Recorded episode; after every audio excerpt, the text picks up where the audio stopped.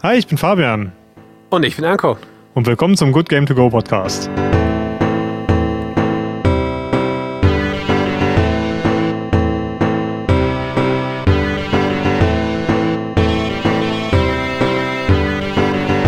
Hallo zusammen. Wir sind heute hier endlich zusammengekommen, um über 13 Sentinels zu sprechen. Ich habe das zum ersten Mal vor ungefähr acht Monaten, wo es rausgekommen ist, äh, gespielt. Äh, zum Datum der Aufnahme. Ihr werdet noch, äh, wenn ihr die, die äh, Nachrechnung macht, werdet ihr feststellen, dass zwischen dem und dem Erscheinen auch wieder ein paar Monate liegen werden. Ähm, jedenfalls vor, vor sehr langer Zeit, als es auf der Switch rausgekommen ist, habe ich 13 Sentinels gespielt. Und ich habe bei dem Spiel wie bei wenigen anderen danach ein Bedürfnis gehabt, darüber zu sprechen. Anko, was ist deine Ausrede, dass du so lange gewartet hast, das nachzuholen, damit wir jetzt endlich drüber sprechen können? Mm, erstmal will ich damit einen sehr guten äh, Vergleich ziehen vom Spiel zum Hier und Jetzt. Denn wir reden ja jetzt mit Zuhörern, die in unserer Zukunft liegen und wir liegen in deren Vergangenheit und reden über ein Spiel, das noch weiter in der Vergangenheit liegt. So ein paar Zeitsprünge sind hier schon drin. Denn in äh, 13 Sentinels, da geht es auch so ein bisschen um Zeitreisen. Und warum ich es nicht gespielt habe für so lange Zeit, ich kann es dir ganz ehrlich nicht sagen. Ich hatte es auf dem Schirm, weil ich über gewisse Podcasts, die ich höre, das genannt bekommen habe. Vor allem mit der Prämisse, dass man es nicht so wirklich drauf eingehen kann. Und wenn man drauf eingeht, geht man in Spoiler ein und dann ist das Spiel, verliert es äh, ein, äh, ein bisschen seine Sex Appeals und man muss es gespielt haben. Das war so das, was ich immer gehört habe. Und es blieb auch lange Zeit so im Hinterkopf. Und dann habe ich, ich glaube, durch dich motiviert dann gesagt, na, dann mache ich es halt mal, weil ich will es doch jetzt mal erleben. Ich weiß, dass die Zeichnungen wunderschön sind. Ich habe ein paar äh, Gameplay-Videos davon gesehen und war zuerst nicht ganz davon gepackt. Vielleicht hat mich der äh, Anime-Stil ein bisschen abgeschreckt. Aber im Endeffekt haben wir es jetzt äh, durchgespielt und ich bin sehr froh, dass ich es gemacht habe und wir werden auch jetzt bald darauf eingehen, warum. Und hierzu nochmal an alle Hörer, die das noch nicht gespielt haben, was wahrscheinlich ein großer Batzen von euch sein wird. Wir werden versuchen. du gehst davon aus, dass wir einen großen Batzen Hörer haben. wir haben einen riesen Batzen. ähm, aber wir, wir müssen da jetzt davon ausgehen, dass ihr das nicht gehört oder gespielt habt oder euch nicht genau damit auskennt. Wir müssen also probieren, dass die Informationen so auszulegen und die sind sehr komplex zumal, äh, dass ihr das alles mitkriegt. Und jeder, der es so ein bisschen gespielt hat und ein bisschen Interesse dran hat, bitte spielt das Spiel vor dem Podcast. Ich kann es euch nicht näher ans Herz legen.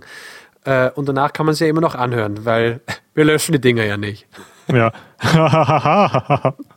Witzbold. Ähm, ich finde, ich finde es ehrlich gesagt ein bisschen redundant zu sagen, dass man das Spiel nicht gespoilert bekommen sollte. Äh, das ist auch das, was ich von allen gehört habe und ich würde da tatsächlich gerne ein bisschen widersprechen. Weil ich habe das Spiel tatsächlich stark gespoilert bekommen, weil ich hätte es sonst nie angefasst. Äh, und zwar von Jan Ochoa. Das ist äh, jemand, der bei Giant Bomb arbeitet, ähm, einer US-amerikanischen Publikationen, die äh, hauptsächlich bekannt sind durch den Giant Bombcast, das ist ein Podcast, mhm. den ich sehr mag. Und äh, Jan hat im Jahr 2020 äh, zum Spiel des Jahres, dann machen die immer so, so eine ganz große Diskussion auf, immer einen riesenlangen Podcast, wo sie ganz eifrig über ihre Top-Picks diskutieren. Und Jan hat ganz fundamental dafür argumentiert, dass das 13 Sentinels halt auf die Top-Liste gehört, weil es so ein fantastisches Spiel ist. Und hat er auch viel über die, die Story erzählt. Und ich muss ganz ehrlich sagen, hätte er nicht so eifrig dafür argumentiert, hätte ich das Spiel vielleicht auch nicht angefasst. Hm. Und ja. deswegen muss ich immer so ein bisschen sagen, ja, das Spiel hat viele Twists und ähm, die Story ist einer der Hauptpunkte, warum man das spielen sollte. Aber Spoiler machen diese Geschichte nicht zwangsläufig kaputt.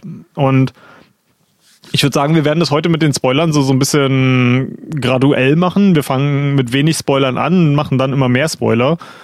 Und ich glaube, viele der, der Twists aus der ersten Stunde, wo viele schon sagen würde, oh, das ist ja ein Riesentwist, da, da, da ist ja alles gespoilert, ihr, ihr habt noch gar nichts gesehen. und ich, ich kann ganz, ganz ehrlich sagen, also wenn, wenn ihr sagt, oh ja, Fabian und Anko, dem vertraue ich so sehr, ich kaufe das jetzt blind, nur weil die es gesagt haben, dann äh, erstmal tut mir leid. aber äh, dann könnt ihr jetzt natürlich hier Stopp machen und sagen, ja, okay, dann, dann spiele ich das erstmal und höre euch dann zu.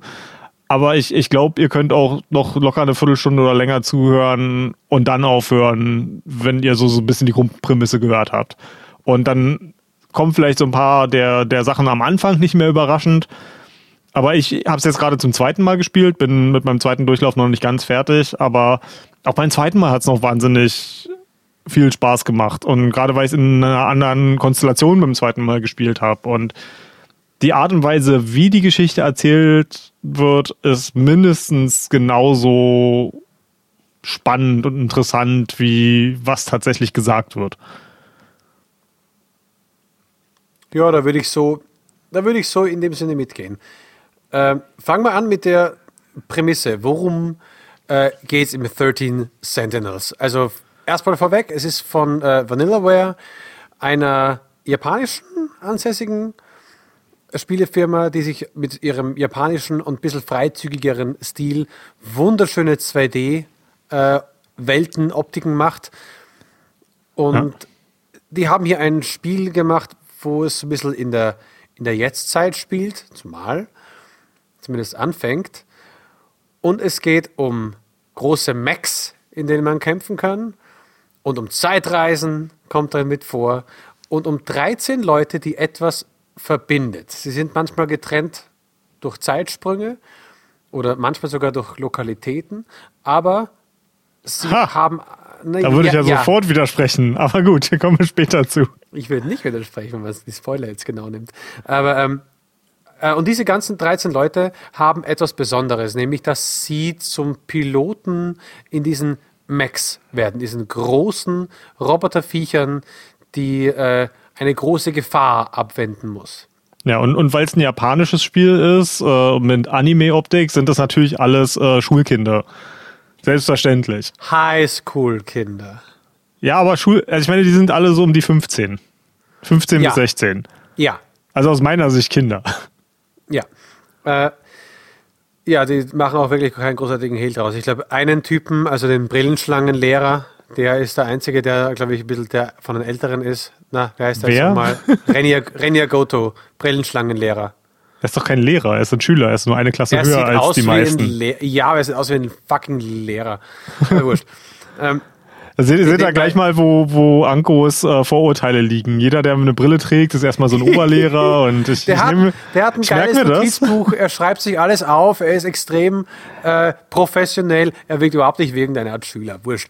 Ähm, da wir jetzt auch 13 Leute haben, die auch allesamt anders auch mal genannt werden durcheinander, werde ich gerne mal auf deren äh, Spitznamen zurückgreifen und sie auch beschreiben, wer das ist. Ja, damit, damit ihr überhaupt keine Chance habt, äh, dem Podcast zu folgen. Genau. Äh, aber wie spielt man jetzt eigentlich? Man hat eigentlich zwei Spielprinzipien. Das allererste ist eine Visual Novel, eine, na, wer ist es nicht Visual Novel, sondern ist das Na doch. Visual Novel? Doch, okay. Äh, wenn man mit Charakteren durch die Szenen herumläuft, mit Leuten interagiert, kleinste Entscheidungen macht, sowas wie gehe ich dahin, gehe ich dorthin. Mal, äh, mal, eine kurze Frage, da muss ich mal kurz ja. reingrätschen. Ja. Hast du außer diesem Spiel schon mal eine Visual Novel gespielt? Ich bin sicher. Ich weiß jetzt aber nicht welches, aber ich bin sicher, dass ich diese äh, weil diese Abläufe kenne ich, dieses, dass du ein, ein, Gespräch führst, du hörst mir zu, entscheidest kurze Dialogsätze vielleicht mit und hast dann noch ein Gameplay nebendran. Mhm, das weil bestimmt schon mal. Als jemand, der mit Visual Novels nicht vertraut ist, hat mich das hier sehr viel mehr als an, an ein Point-and-Click-Adventure ohne Rätsel erinnert. Also das ist ja kein Point-and-Click mehr. Herumgehen und ja, doch. Man hat ja das Abenteuer noch. Ja, aber das ist für mich, das ist für mich immer noch äh, Visual Novel, wo mhm. man herumgeht, kurz interagiert, äh, mit Menschen interagieren kann und reden kann, aber halt nicht mit allen, sondern die, die halt gerade zur Verfügung stehen. Ja. Und du hast minimale, nicht Rätseleinlagen, nicht mal das. Du tippst auf ein Ding drauf, was du gerade brauchst und es geht weiter. Und du kannst auch nie wirklich was falsch machen. Du kannst maximal einen Hinweis mal übersehen, aber dazu komme ich noch. Ich habe einen extra Riesenpunkt dafür, Ja. wo ich das anspreche. De deswegen sage ich, ich sage deswegen, dass es mich eher an ein Point-and-Click-Adventure erinnert. Äh, langjährige Zuhörer werden das vielleicht schon wissen. Ich äh, spiele Point-and-Click-Adventures immer mit Komplettlösung auf dem zweiten Bildschirm, weil mich die. Rätsel nerven. Ich will nur die Story wissen. Und im Grunde genommen hat man mir das hier abgenommen, denn es gibt keine Rätsel. Und des deswegen hat sich das, dieser Teil für mich tatsächlich wie ein Point-and-Click-Adventure gespielt, wo ich halt keine Lösung brauchte. Und, ja- und ja, ich finde das total interessant. Also Vi- Visual Novels haben ja einen, einen gewissen Ruf einfach weg, äh, weil es halt die meisten, von denen ich bis jetzt gehört habe, sind halt im Anime verortet und naja, Anime hat allgemein einen schlechten Ruf, ne? Äh, dadurch, dass es leider Gottes Ja, schlecht. Ich weiß nicht, ob es schlechter Ruf sein muss. Zumindest bei mir. Okay. der, der Hintergrund ist der, dass ich Anime als, als Kunstmedium total fantastisch finde, aber mir viele der, im Englischen sagt man Tropes, was würde man im Deutschen sagen, der Klischees Ah. im Anime, die gehen mir auf den Sack. Es, es gibt, äh, ich, ich Hm. Ja. habe immer das Gefühl, wenn ich einen neuen Anime gucke, dass im Grunde genommen das viele der Charaktere einfach nur Archetypen sind. Dass man quasi so aus einem Baukasten bestimmte Charaktertypen genommen hat und die einfach in ein neues Szenario gesteckt hat. Und es ist als jemand, der so am Rande interessiert ist an Anime, finde ich, es ist unglaublich schwer, die Guten zu finden, die wirklich interessante Geschichten erzählen. Aber da kommen wir jetzt in, ins, ins Anime-Geplaudere. Ja, genau. Aber ähm, hier haben wir auch bestimmte Tropes, definitiv, bei den, den Figuren. Aber wenn wir das als, als einen spielbaren Anime sehen, ist das hier definitiv einer der guten. Ja, auf jeden Fall. Äh, da sind die Charaktere schon viel breiter aufgefächert. Es gibt zwar diese eine, äh, wie soll ich sagen, Nebendame, die, bisschen, die etwas molligere Freundin, der es dauernd um Essen geht, die ist aber Miwako? so, also oh, Miwako ist Best Girl. ich weiß es nicht. Die dauernd so, Sie, oh mein Gott, oh Senpai, und hinterherläuft und das macht sie wirklich genauso. Also, wo ich mir denke, das ist, das ist so eine 0815. Ich habe nichts gegen sie. Oh, Ja. dein Glück, dass wir hier nicht mehr im gleichen Studio aufnehmen. Da wäre ich hier ja sofort über den Tisch gesprungen. ich finde, also Du, ich versuche mal noch nicht in Spoiler essen- reinzugehen, aber ich finde, Miwa-chan ist das Herz des Spiels. Das ist so eine gute Seele. Die Essensliebhabende, die äh, ganz äh, rot anläuft, wenn es um Beziehungen und Freunde geht und die selbst noch Das ist ein jungfräulich ist. 15-jähriges Deswegen- Mädchen. Natürlich ist die ein bisschen, bisschen unreif, wenn es um Ja, Beziehungen geht. ja, natürlich aber- hat die Träume von Jungs. Du hast gerade von nicht? Tropes gesprochen und sie ist ein Megatrope. Aber äh, gehen wir kurz, wir gehen kurz weg, bevor du dich durch den Bildschirm fest und mich erwürgst. Äh, es, das ist das Erste. Wir haben diese Visual Novel, wo jetzt aber viele vielleicht sagen, okay, vielleicht nicht so ein Interesse Visual Novel. Es gibt noch einen zweiten Aspekt, nämlich den Kampfaspekt. Die Mechs haben ja Feinde, große feindliche Roboterwellen, gegen die man antreten muss und das wird komplett anders gemacht. Man hat eine, es ist wieder nicht die isometrische Ansicht, wie wir in unserem wie wir in unserem Jahresend-Podcast gesagt haben, sondern eine von oben Sicht auf eine Karte, alles sehr digitalisiert, wie man es ähm, Ace Combat-Spieler werden das kennen in der Vorbesprechung zu einem äh, zu einer Mission, wo eben alles bisschen digital gezeichnet ist und Höhen und Tiefenlagen. Hier Es ist halt eine allem Missionskarte, ne? Ja, eine schöne Missionsübersichtskarte. Und du hast deine Charaktere, die zwar mit Bilderchen angezeigt werden, aber die bewegenden Punkte sind einfach nur, ich glaube, Dreiecke.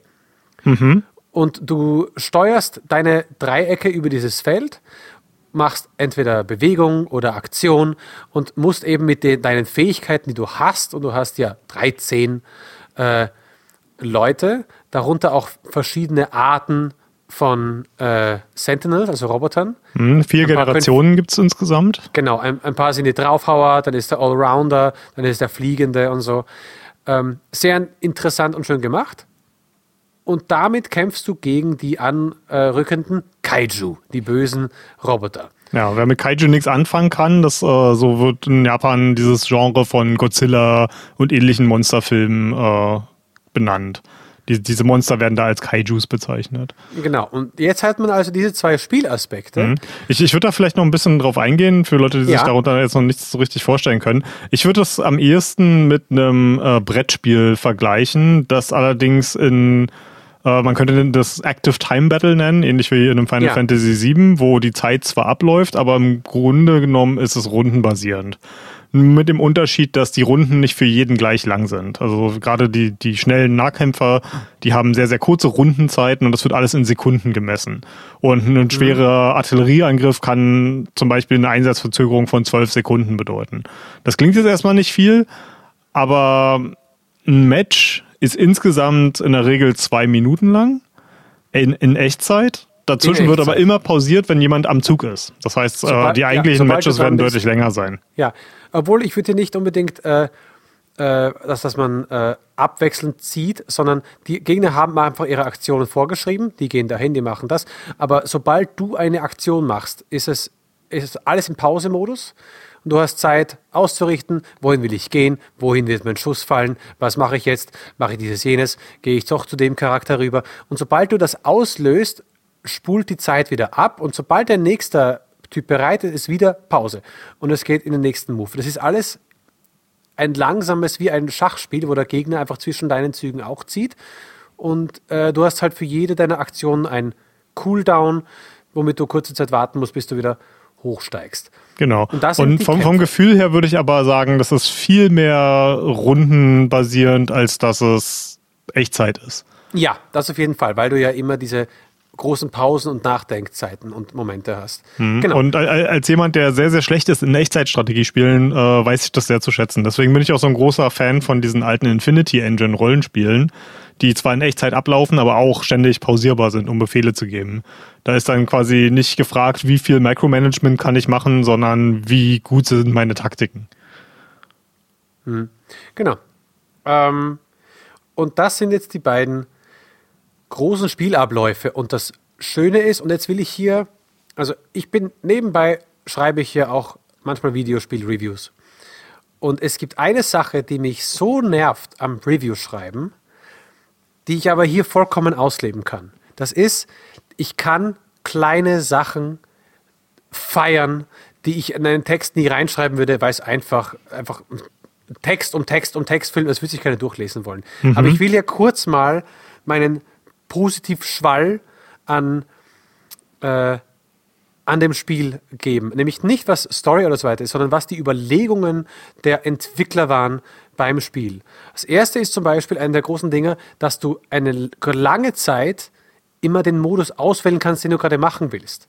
Es gibt oft eine Zeit, wo du sagen kannst, jetzt kannst du auswählen zwischen will ich Story machen oder will ich in die Kämpfe reingehen. Worauf habe ich gerade mehr Bock? Ja, bis, bis auf wenige Blocker steht dir das ja. größtenteils frei. Richtig. Ähm, die Geschichte wird nicht linear erzählt an sich, aber damit äh, bestimmte Reveals in der Story, bestimmte Ereignisse nicht vollkommen außerhalb der Kontrolle der Entwickler liegen, gibt es hin und wieder äh, einen Blocker. Ich habe jetzt zum Beispiel im zweiten Playthrough habe ich immer die Kämpfe so weit gemacht, wie ich konnte und war dann teilweise zur, das, das Kampf-Gameplay war schon zu 50 Prozent durch und ich hatte aber erst 12 Prozent der Story im Story-Modus erlebt. Und ähm, da mussten sie dann einfach die Bremse ziehen, weil ansonsten irgendwelche Story-Twists halt einfach vorweggenommen worden wären. Oder wäre es mein erster Playthrough gewesen, bestimmte Sachen auch keinen Sinn ergeben hätten. Genau, dass da ja so viele Reveals sind, mussten die schon ein paar Blocker reinmachen, sowas wie ähm, es müssen erst acht Personen eine Story über 80 Prozent haben zum Beispiel. Und äh, da meine Spielweise es zum Beispiel war, immer mit einem so weit zu spielen, wie es geht, hat es länger gedauert bei mir. Egal. Das nächste, was ich als mega Vorteil habe, die Vorspulfunktion. Auf dem Controller ist es die R1-Taste. Text, den du bereits gelesen hast, den du bereits kennen solltest, wird, wenn du die Vorspultaste gedrückt hast, sofort übersprungen. Also mhm. und die Texte sind durchgeeiert. Die habe ich vor einer und, Stunde erst entdeckt. Oh mein Gott. Durch Zufall. Also, es ist, es ist so praktisch. Vor allem, es gibt manchmal, also um es sich kurz vorzustellen, bei den Visual Novels hast du auch manchmal den Gedankenknopf. Da schweben dann so drei, vier, fünf, sechs, sieben, acht, neun, zehn Gedanken herum um deinen Charakter, über die er noch nachdenken kann. Das sind kleine Informationen, die er vielleicht gerade erst bekommen hat, was er darüber denkt. Oder bei einem ist es eine Tabletten, äh, äh, ähm, na, Kapsel, wo er sich Tabletten einwerfen kann. Und du kannst drüber nachdenken. Jetzt gibt es aber Szenen, wo du nicht weißt, habe ich darüber schon nachgedacht oder nicht? Oder ist es eine neue Info? Und wenn du dann Vorspringen drückst, springt er nur vor, wenn du es schon kennst. Eine neue Info wird nicht übersprungen. Zum Ach, das ist ja smart. Siehst du, das habe ich gar nicht mitbekommen. Ja, das ist eine so geile Sache, weil manchmal du kommst wieder in das Spiel rein, nach ein paar Tagen, gehst zu einem Charakter, den du länger nicht mehr gespielt hast und der hat acht Textbubbles. Und dann gehst du durch. Okay, habe ich das schon? Ah, das noch nicht. Und erledigt. Das zweite ist, in jeder dieser Visual Novel Szenen siehst du oben rechts ein, so, so, so, ein paar kleine Pips, so ein paar kleine Symbole. Grün mhm. für, hey, das sind Gedanken. Sie haben eine andere Farbe, wenn du sie noch nicht ge gedacht hast, wenn du sie also nochmal andenken kannst oder sie was freischalten. Und es gibt auch rote Pips, also rote Kästchen, die dir anzeigen, du kannst hier eine Aktion machen, um weiterzukommen. Also, dass du immer genau weißt, oh, hier ist noch irgendwas, was ich finden kann. Ja, das ist besonders in dem Visual Novel Teil ist das super cool gemacht, weil du hast ein sehr, sehr klares, einfach zu verstehendes UI und es ist so minimalistisch, dass es überhaupt nichts von der, der schönen Kunst wegnimmt, ne? Ja, genau. Es ist eben überhaupt nicht überbordend. Das dritte ist, das kommt hier auch drauf, du kannst äh, in der Visual Novel auf den Knopf drücken, um ha, den Erzählstrang zu sehen. Wo bin ich gerade? In mhm. welche Wege kann es sich verzweigen und von wo geht es dahin? Und bei ein, und ich habe immer gedacht, wofür brauche ich das eigentlich? Ich mache einfach vorweg. Aber es gibt Tage, die du quasi mehrfach erlebst, also eine Situation, in der du mehrfach hinkommst. Und du willst jetzt aber die dritte Aktion haben. Und wenn du auf die dritte Aktion in dieser Karte hingehst, siehst du, hey, du hast dieses Wort noch nicht gefunden, das ist dort zu finden. Also weißt du sofort, ah, ich muss erst da und da hingehen und dann kriege ich von dem und dem Typen den Gedanken dafür. Mhm. Und das hilft einem schon mal immer weiter. Das, das nächste, ist sehr, sehr, sehr gut gemacht. Ich glaube tatsächlich, dass ja. das allerdings relativ Standard in dem Genre ist. Also ich weiß, äh, Genshin Impact zum Beispiel hat auch einen Visual Novel äh, Spielmodus sozusagen. Mhm. Äh, die haben das genauso. Dann, ich erinnere mich an das letzte David Cage Spiel, äh, Detroit hieß es, glaube ich. Detroit Become Human.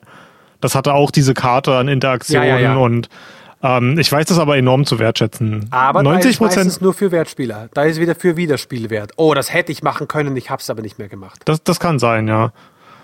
Ähm, aber hier ist es wirklich, also ich habe gerade eben kurz bevor wir angefangen haben, habe ich äh, die Story von Juro Kurabe weitergemacht und da ist es zum Beispiel so, du, du fängst halt immer wieder im Klassenzimmer an und äh, du hast halt du kannst dann halt in der Karte sehen, wenn, wenn du immer die gleichen Sachen machst und nicht drauf kommst, was du vielleicht als nächstes machen könntest, dann würdest du quasi immer wieder nach Hause gehen und der nächste Tag ja. würde anfangen. Aber ja. wenn du dann auf die Karte guckst, steht da so sowas zum Beispiel, hey, sprech doch mal mit Iori im Klassenzimmer oder ähm, oder hier, das hier ist verschlossen, weil du noch nicht über Juro Izumi gelernt hast. Und dann musst du, ah, okay, ich muss also mit irgendjemandem reden, der mir über Juro Izumi erzählen könnte. Ja. Und das, das ist total clever gemacht, weil die, das ist äh, allgemein muss ich sagen, die haben extrem viele Sachen, für die ich sonst externe Quellen im Spiel nehmen würde, was ich ziemlich häufig mache als Spieler, haben die ins Spiel gebracht und ich weiß das enorm zu schätzen. Die haben zum einen die, diese Karte, die im Grunde genommen dafür sorgt, dass ich nie eine Komplettlösung anfassen würde. Mhm. Und zum anderen haben sie ein, quasi viel, wie so ein eigenes Wiki eingebaut ins Spiel.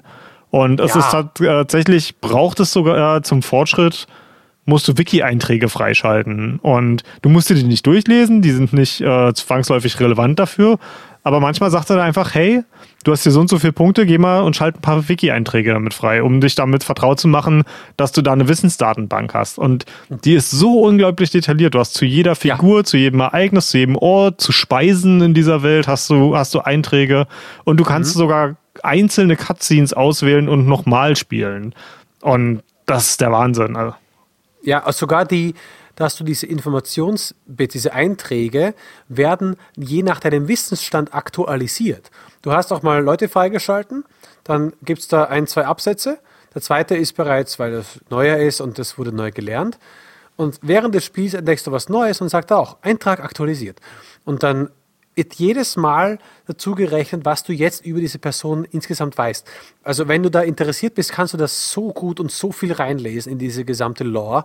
Das ja. ist Wahnsinn. Was, was äh, ich besonders fantastisch daran finde, ist, beim ersten Mal in dem Spiel habe ich mich nicht viel mit dem Strategieteil auseinandergesetzt und bin halt einfach, wie das typisch für mich ist, einfach die Story durchgebrettert mit Gewalt und einfach den, den geradesten Weg genommen, den ich nehmen konnte. Ja. Und habe keine externen Quellen gelesen, habe nie ins Wiki geguckt. Und die Story hat Sinn für mich ergeben. Jetzt ja. beim zweiten Mal gucke ich mir diese ganzen Ingame-Nachrichten alle an, all, all diese Einträge im Wiki, immer wenn ich was Neues freischalte, lese ich mir das durch. Ähm, ich gucke alle optionalen Sachen mir an und die Story, die vorher Sinn ergeben hat und Spaß gemacht hat, wird, moment, wird jetzt noch um so vieles reicher. Und ja. das ist total cool, dass halt beide Versionen funktionieren. Ja, und hier komme ich zum nächsten Punkt, den ich äh, anschneiden möchte. Äh, du kannst diese Kampfmissionen, in den Kampfmissionen kannst du ähm, Erfahrungspunkte verdienen, kannst deine, deine Leute aufbessern für den Kampf. Alles, was du im Kampf machst, machst du quasi für den Kampf. Erfahrungspunkte kriegst du aber auch beim Spielen der Geschichte. Da kriegst du auch Erfahrungspunkte, zwar gar nicht wenig, die du dann ein, reinpulvern kannst äh, in das Entwickeln deiner Macs und in, den, in, die, in die fortschrittlichen Sachen. Was ich geil finde, ist, spiel eine Zone 15 Mal, wenn du es möchtest. Du wirst jedes Mal deine Belohnung dafür kriegen. Sie bestrafen dich nicht und sagen so, ah, ah, ah, jetzt aber nichts schummeln. Fuck, ba bau doch deinen Mac so geil auf, wie es haben willst. Sie wollen dir in dem Spielspaß überhaupt nicht im Wege stehen. Du kannst eine Mission drei, viermal machen oder sie nochmal auf einen S-Rang verbessern. Du kriegst jedes Mal die Punkte dafür. Gehst auch in die schwächste Mission, kannst du mit den härtesten Viechern reingehen und alles wegmähen Warum nicht? Es macht mega Spaß. Du kriegst deine Belohnungen freigeschalten. Und äh, es macht einfach vom Spielerischen so viel Sinn. Storymäßig könnte man sagen, aber er am Anfang hatten die doch gar nicht die ganzen Fähigkeiten. Scheißegal. Es geht darum, dass du Spaß am Spiel hast und das bauen sie das so rein. Mhm. Ein weiterer Punkt, also machen wir da. Okay, nee, das wäre ein Spoiler, das jetzt zu sagen. Okay. okay, nee, äh, überspringen wir das erstmal. Ähm, ich finde, das, ähm, das Einzige, wo sie sich dabei selber ein bisschen im Weg stehen, ist, glaube ich, der Schwierigkeitsgrad. Weil, ich weiß nicht, auf welchem Schwierigkeitsgrad hast du es gespielt? Ich habe bei den äh, Kämpfen immer normal gehabt. Mhm. Äh, ich habe erst bei den letzten Missionen, wo ich gemerkt habe, jetzt ist es langsam zart, jetzt ist es langsam schwierig. Äh, nicht im Sinne von, es dauert einfach länger. Ich hätte es schon immer besiegt, aber jetzt würden die Kämpfe eine Spur zu lange dauern. Ich möchte jetzt die Story langsam weitermachen. Mhm. Habe ich auf einfach zurückgeschalten und das funktioniert. Du kannst auf einfach die Missionen machen. Du kriegst halt auch ein das, von das Ranking für den einfachen Teil. Wenn du alles auf normal durchspielen willst, musst du alles auf normal durchspielen. Aber du kannst. Was? Du hast gerade keinen Bock auf die Kämpfe? Schalt auf einfach. Mhm. Hau dich durch und dann, wenn du wieder Bock hast, das normal zu machen, komm zurück, spiel auf normal, hab eine Herausforderung. Mhm. Und, und ich, ich finde, da, da liegt so ein bisschen das Problem, Fragezeichen. Also beim, beim ersten Playthrough hatte ich ja schon so ein bisschen erwähnt, äh, geht es mir immer so, ich will gar nicht so die spielerische Herausforderung, ich will wissen, wie die Geschichte ausgeht. Und ich habe auch irgendwie die Hälfte vom ersten Playthrough auf normal gemacht und den, äh, den Rest auf einfach. Genau aus dem, dem gleichen Grund. Und ich ähm, also ein, einfach ist fast unnötig. Ich finde, normal ist schon so einfach, dass du dich eigentlich mit dem den Spielsystemen gar nicht auseinandersetzen musst. Ähm, ich spiele jetzt auf dem schweren Schwierigkeitsgrad und ich glaube, der hätte eigentlich normal sein sollen, weil der ist immer noch nicht schwer. Ich habe äh, auf dem schweren Schwierigkeitsgrad habe ich immer noch nicht einen meiner Sentinels verloren und ich bin jetzt äh, zu 77 Prozent durch durch den Kampfteil. Und ich bin wirklich kein guter Strategiespielspieler. Und ich, ich kann mir halt vorstellen, also für mich macht es gerade tierisch Spaß, weil es ist jetzt so, ich wusste zum Beispiel überhaupt nicht äh, nach meinem ersten Playthrough, dass jeder Charakter eine individuelle Ich beschwöre mein Sentinel wieder äh, Animation hat, weil ich musste ja. nie ein Sentinel reparieren. Ja, ja, ja, ja. ja. und die haben alle richtig coole, also du, du kannst halt freiwillig äh, den Piloten des Sentinels äh, auf aussteigen lassen, dann wird der Sentinel ähm, quasi abseits repariert. des Kampfes repariert. Und du musst aber deinen, deinen Piloten dann beschützen. Der kann dann quasi als Fußgänger oder Motor, auf einem Motorrad irgendwie durch die Gegend fahren, ist aber super verwundbar. Und ähm, dann dauert es halt eine gewisse Zeit und dann kann er seinen, seinen Sentinel wieder spawnen. Und hat so, so, so einen Titanfall-Moment, ne? wo, wo er dann irgendwie so eine Großaufnahme von dem Charakter siehst, wie er den, den Schalter, der ihm implantiert wird, so mit den Fingern rüberwischt und dann wird er, der Sentinel beschworen. Mega cool. Stand back for Titanfall. genau. Und ja. das, das wusste ich auf meinem ersten Playthrough gar nicht, weil ich nie einen Sentinel reparieren musste. Aber sag mir, warum das Problem daran liegt. Wenn du sagst, Ähm, ah, es war. Kannst ja deswegen habe ich, ein- deswegen habe ich ein Fragezeichen mit ausgesprochen, weil jetzt, wo ich auch schwer spiele und halt ein bisschen gefordert werde, also für mich ist es jetzt gerade die richtige, das richtige Level an Herausforderung, als jemand, der nicht gut ist in Strategiespielen. Und ich werde jetzt gefordert und auf einmal macht es viel mehr Spaß. Für mich ist äh, der, der vorher beim ersten Playthrough war der Strategieteil für mich so eine Dreingabe, die halt da war, aber ich hätte auch damit leben können, wenn die nicht da gewesen wäre. Und jetzt sehe ich das als, jetzt wo das ein bisschen herausfordernder ist, sehe ich das als wertvollen Spielmodus, der mit dabei ist. Ja. Und das ist halt so ein bisschen das Problem, weil beim, beim ersten Playthrough war das für mich wirklich so, ja, hier weg damit, äh, schnell, schnell durch, ich will die Geschichte weiter erleben. Und jetzt sehe ich das viel mehr als Teil der Geschichte. Ähm, und Ja, doch meine. Sorge gilt halt nicht denen, die sagen, ja, keine Ahnung, interessiert mich nicht, schnell durch, die auf einfach spielen, all power to you. Ähm, mein Problem äh, oder beziehungsweise meine Sorge gilt eher den Leuten, die wirklich gut in Strategiespielen sind. Weil die werden sich auch von schwer nicht gefordert fühlen. Und für die ist es halt ein bisschen schade, weil ich finde das System, was sie haben, das Spielsystem, finde ich halt super interessant. Und das ist halt schade, wenn jemand sich durch Unterforderung gelangweilt fühlt da, ne? Ja, man kann sich ja selbst schwer machen, indem man sich einfach nie aufrüstet. Dann hast du auch nicht so wenig. Ja, klar, aber es ist ja keine Ahnung. Du kannst es dir selber schwer machen, indem du barfuß einen Marathon läufst. Ne? Ich meine, macht auch keiner. Das ist halt, da, da handicapst du dich ja, ohne dass das Spiel dadurch mehr Spaß macht. Also gerade die Upgrades machen einen riesen Spaß, ne? Ja. Hast du dann am Ende, keine Ahnung, hast du Missile Rain freigeschaltet auf einem deiner, deiner äh, Third Generation? Alter Schwede. die, diese Fähigkeit, es ist einfach, du, du Beschreib machst mal. einfach die halbe, die halbe Karte, deckst du in einem Regen aus Raketen ein. Was? das ist so unglaublich geil. cool. Also die machen nicht so viel Schaden wie ein paar der, der richtig harten Artillerieangriffe. Aber du deckst halt einfach gefühlt die halbe Karte mit Raketen zu. Ich will auf jeden Fall noch auf die Max später zu sprechen kommen. Ja. Äh, ich will noch meinen mein Positiv-Rant, deswegen merkst du ja, deswegen, ich kann sowas nicht in Reviews reinschreiben, weil das Kleinstteile sind. Ja, aber ja. es zeigt halt, wie verliebt die Entwickler da in einfach Entscheidungen sind. Ein, äh, ich glaube, eh schon der vorletzte Part. Eigentlich der letzte Part, ich hatte letzten als Draufgabe, weil da auch ein fettes Minus dahinter ist. Äh, dass du jedes Mal, wenn du eine Entscheidung hast, erst auswählen musst, ja oder nein. Kennst du das, dass du sagst, ich will irgendwas äh, aufleveln und drückst du schnell X? Ah, fuck, wollte ich gar nicht. Verdrückt. Und das geht hier nicht. Denn wenn du zum Beispiel sagst, ich will als Beispiel, äh, ein Mac soll aufgerüstet werden, du drückst auf, äh, bei mir ist es Dreiecknopf aufrüsten und dann steht da, willst du wirklich ja oder nein? Er zeigt dir, was du alles davon bekommen würdest, mehr Raketen, mehr Schaden, mehr Schaden pro Sekunde, wie auch immer. Und dann ist da ja oder nein. Es ist noch nichts ausgewählt. Und Du musst erst mit dem Stick nach links fahren für Ja oder nach rechts fahren für Nein. Du kannst dich nicht verklicken. Ja. Also du musst schon echt sehr viel verklicken, damit es dann er hast du auch verdient. Aber halt, wenn du quasi drei und man, aber man kennt ja Spiele, wo das sofort auf Nein ist, zum Beispiel. Ja, Oder- stimmt. Ja, das, schon, siehst du, das ist mir gar nicht aufgefallen, aber das ist mir nicht aufgefallen, weil es mir auf einmal nicht negativ aufgefallen ist. Ne? Bei anderen Spielen fällt mir das negativ auf, wenn ich versehentlich. Ja, was ja. zu viel gedrückt habe und hier ist es so, Ja, es geht nö, nicht. ist mir nicht Es geht aufgefallen. Alles richtig Genau, zum gemacht. Beispiel, zum Beispiel äh, das, und das gekoppelt mit diesem, ich äh, will immer vorspulen, dass du halt äh, vorspulen, vorspulen, vorspulen und du drückst doch äh, Dialoge durch, brauchst du gar nicht, weil du ja vorspulst und dann bist du da und die Entscheidung steht plötzlich da und du kannst dich nicht verdrücken, weil es ist nichts ausgewählt. Du musst erst sagen, äh, ersteres, zweiteres. Ein Riesending. Und jetzt komme ich zu dem einzigen fetten Minus, dass dieses Spiel zu viel macht für mich und ich deswegen es so schade finde. Es ist alles untertitelt, also geschrieben, und das kannst du nicht ausschalten. Und ich hätte es so, weil es sind verschiedene Sachen, die da stehen. Zumal, ich habe es ja auf englische Sprache, aber deutsche, äh, deutscher Text. Ah, okay. Und sie, schrei und sie schreiben da im deutschen Text halt andere Sachen rein. Ich rate mal, im Englischen wird es ähnlich sein, weil halt. Im Englischen fällt mir das überhaupt nicht, ne also ist mir null negativ aufgefallen. Nee, ich hasse es, weil ich bei mir aus dem Grund, ich habe es gelesen, ich will weiter. Ich habe die Information begriffen. Ach so, ja, Und dann kannst du ja einfach weiterklicken. Ja, aber das möchte ich nicht. Ich will die tollen Dialoge hören. Die Mhm. reden toll und du kannst sogar einstellen, wie viel Pause soll zwischen den beiden Sprechenden sein.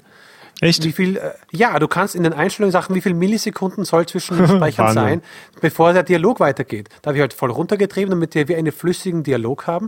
Und du kannst auch sagen, automatischer Dialog an.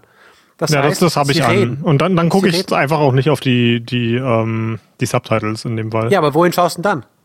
Auf die, die, also einfach auf die, die schönen Zeichnungen, auf die tollen Hintergründe. Ich, ich, kann, ich, ich kann das nicht, weil es dauernd zittert. Da- Da zittern dauernd die, die Titel genau über den Köpfen der Leute, damit du weißt, wer es sagt. Und das hätte ich mir gewünscht. Ich wollte es ausschalten und es geht nicht. Ich weiß gerade mal auf PC gibt es einen Mod dafür. Es gibt das Spiel Aber- nicht auf PC, also. Oh fuck, stimmt. Aber Das, das, war ist ja mein, mein mega Groll, den ich mit Vanillaware-Spielen habe. Du kannst keins von denen auf dem PC kaufen. Fuck. Und das Ja, ist echt eine, eine absolute Tragödie, weil die machen so wunderschöne Ja. Spiele. Leider. Aber das war quasi meine ein, ein, ein Riesenlob an die Entwickler, die das nicht, nicht da geht es nicht ums Gameplay, sondern da geht es um, wie fühlt sich das Spiel an und eben, manche Sachen kriegst du halt gar nicht so schnell mit. Ja, Komfortfunktionen einfach, ne? Super Komfortfunktion und äh, ich bin denen so dankbar, weil da haben sie sich echt was gedacht dabei. Allein der Punkt, spiel halt diese Mission zehnmal. Ja, natürlich, kriegst jeden Bonus mit, den du haben willst. Was? Du hast deinen Kern auf Verdoppelten der Punkte gemacht, damit du noch mehr Punkte kriegst. Ja, richtig, hau rein. Hab Spaß damit. Und Ja. das ist ein, ein, ein Lob an die Entwickler, weil die einfach mal an die Spieler gedacht haben. Also ich, ich muss tatsächlich sagen, ähm, dass wenn man wirklich Spaß am Strategieteil hat, dann muss man das eigentlich auch mehrmals machen, weil du hast so viele Spielfiguren, du kriegst die nicht alle aufgerüstet. Also die, die haben alle so viele verschiedene Fähigkeiten, die du hochleveln kannst. Und ich bin jetzt fast durch in, im Kampf-Gameplay und habe noch nicht einen Charakter, mit dem, wo ich mit dem Bild endgültig zufrieden bin. Und die sind jetzt alle fast schon auf Maximallevel, also vom Level-Up-System gar nicht mal so, aber du musst halt Ressourcen investieren, um, um deren Fähigkeiten hochzuleveln. Und ja. Bei mir ist to Tomi war mit Abstand die, die am meisten äh, abgeräumt hat und auch das höchste Level hat und als erstes Max-Level war. Und da komme ich auch so zu einem meiner Pet-Peeves, äh, das ich hauptsächlich aus japanischen RPGs Ach, kenne. die, du meinst die Pipi Langstrumpf, Tomi Pipi Langstrumpf, die mit den beiden langen Haaren. Tomi Kisaragi, ja. Ähm, und ähm, die hat einen äh, Mac der dritten Generation, die halt hauptsächlich äh, massiv Artilleriefeuer machen können. Und die räumt bei mir halt alles ab. Und das Problem ist, dass die Erfahrungspunkte ähm, werden vergeben in Relation zu dem Schaden, den der Charakter gemacht hat. Ja, Das heißt, die sahnt bei mir oft 80 Prozent äh, der Erfahrungspunkte ab. 80 Prozent. Naja, wenn die halt, die hat halt einen riesen Nuke, der halt fast jeden Gegner in dem Spiel one-shottet. Und damit kann sie halt ganze Wellen ausschalten. Und dann kriegen die anderen halt nicht mehr viel ab, ne? Meinst du die Schienenkanone? Äh, nee, nee, die, die Railgun, die kann, kann gar nichts im Vergleich zu äh, der, äh, wie heißt, heißt die nochmal? Äh, ir irgendwas Super Large Rocket oder hast du nicht Äh, gesehen? Lenkrakete, Jägerrakete. ah, keine Ahnung, ich spiele es auf Englisch. Ähm, Feuert mächtige panzerbrechende Langstreckenraketen auf Daimos Bodeneinheiten ab. nee, auch nicht. Das ist, das ist, äh, Ah, Gesch Geschossregen bombardiert einen großen Nein, auch Bereich. nicht. Ultra Ultrarakete. Ja, Ultrarakete. Ich, ich glaube, Ultra Large. Rocket oder irgendwie so heißt die im Englisch. und, und das Ja. Ding ist halt einfach, das, das schlägt ein und dann ist die Karte an der Stelle einfach leer. Und die hat auch einen riesen AOE und das, das Ding ist einfach total overpowered. Alter Schwede, gekauft. Und ja, das, das war das allererste, was ich auf Level 8, also Level 8 ist das Maximal-Level, äh, hochgeballert habe und da steht dann halt einfach nichts mehr. Und dann dürfen quasi die, die anderen vier oder fünf Leute, wie viel auch immer ich noch in die Mission mitgenommen habe, dürfen sich dann halt um die Reste kloppen, aber das ist dann halt auch nicht mehr viel, ne? Und Tomi ist schon längst auf Maximallevel und äh, die anderen kriegen trotzdem nichts mehr ab. Äh, was für ein Level haben denn nicht maximal? Ich glaube 40? 30, wenn mich nicht alles täuscht. Also Tomi ist zumindest 30 und ich glaube, das ist das Maximum. Also drei- 30 ist auf jeden Fall, bei, ähm, wenn du den letzten passiven Skill freischaltest. Nee, ich habe ich hab einen hier auf Level 34. Ah, okay, dann geht's danach noch weiter. Dann war es einfach Zufall, dass sie gerade den letzten Skill freigeschaltet hat und gerade Level 30 war. Wow, sogar also meine 36. Gehen wir ganz kurz auf die Macs, weil die Macs an und für sich ja schnell beschrieben sind. Hast du eine Lieblingsgeneration? Äh, die erste Generation ist so der Nahkampftyp, der zweite ist der Alleskönner, steht hier kurz beschrieben. Die haben also Ich würde sie als Nahkampf, Support bezeichnen, am ehesten noch.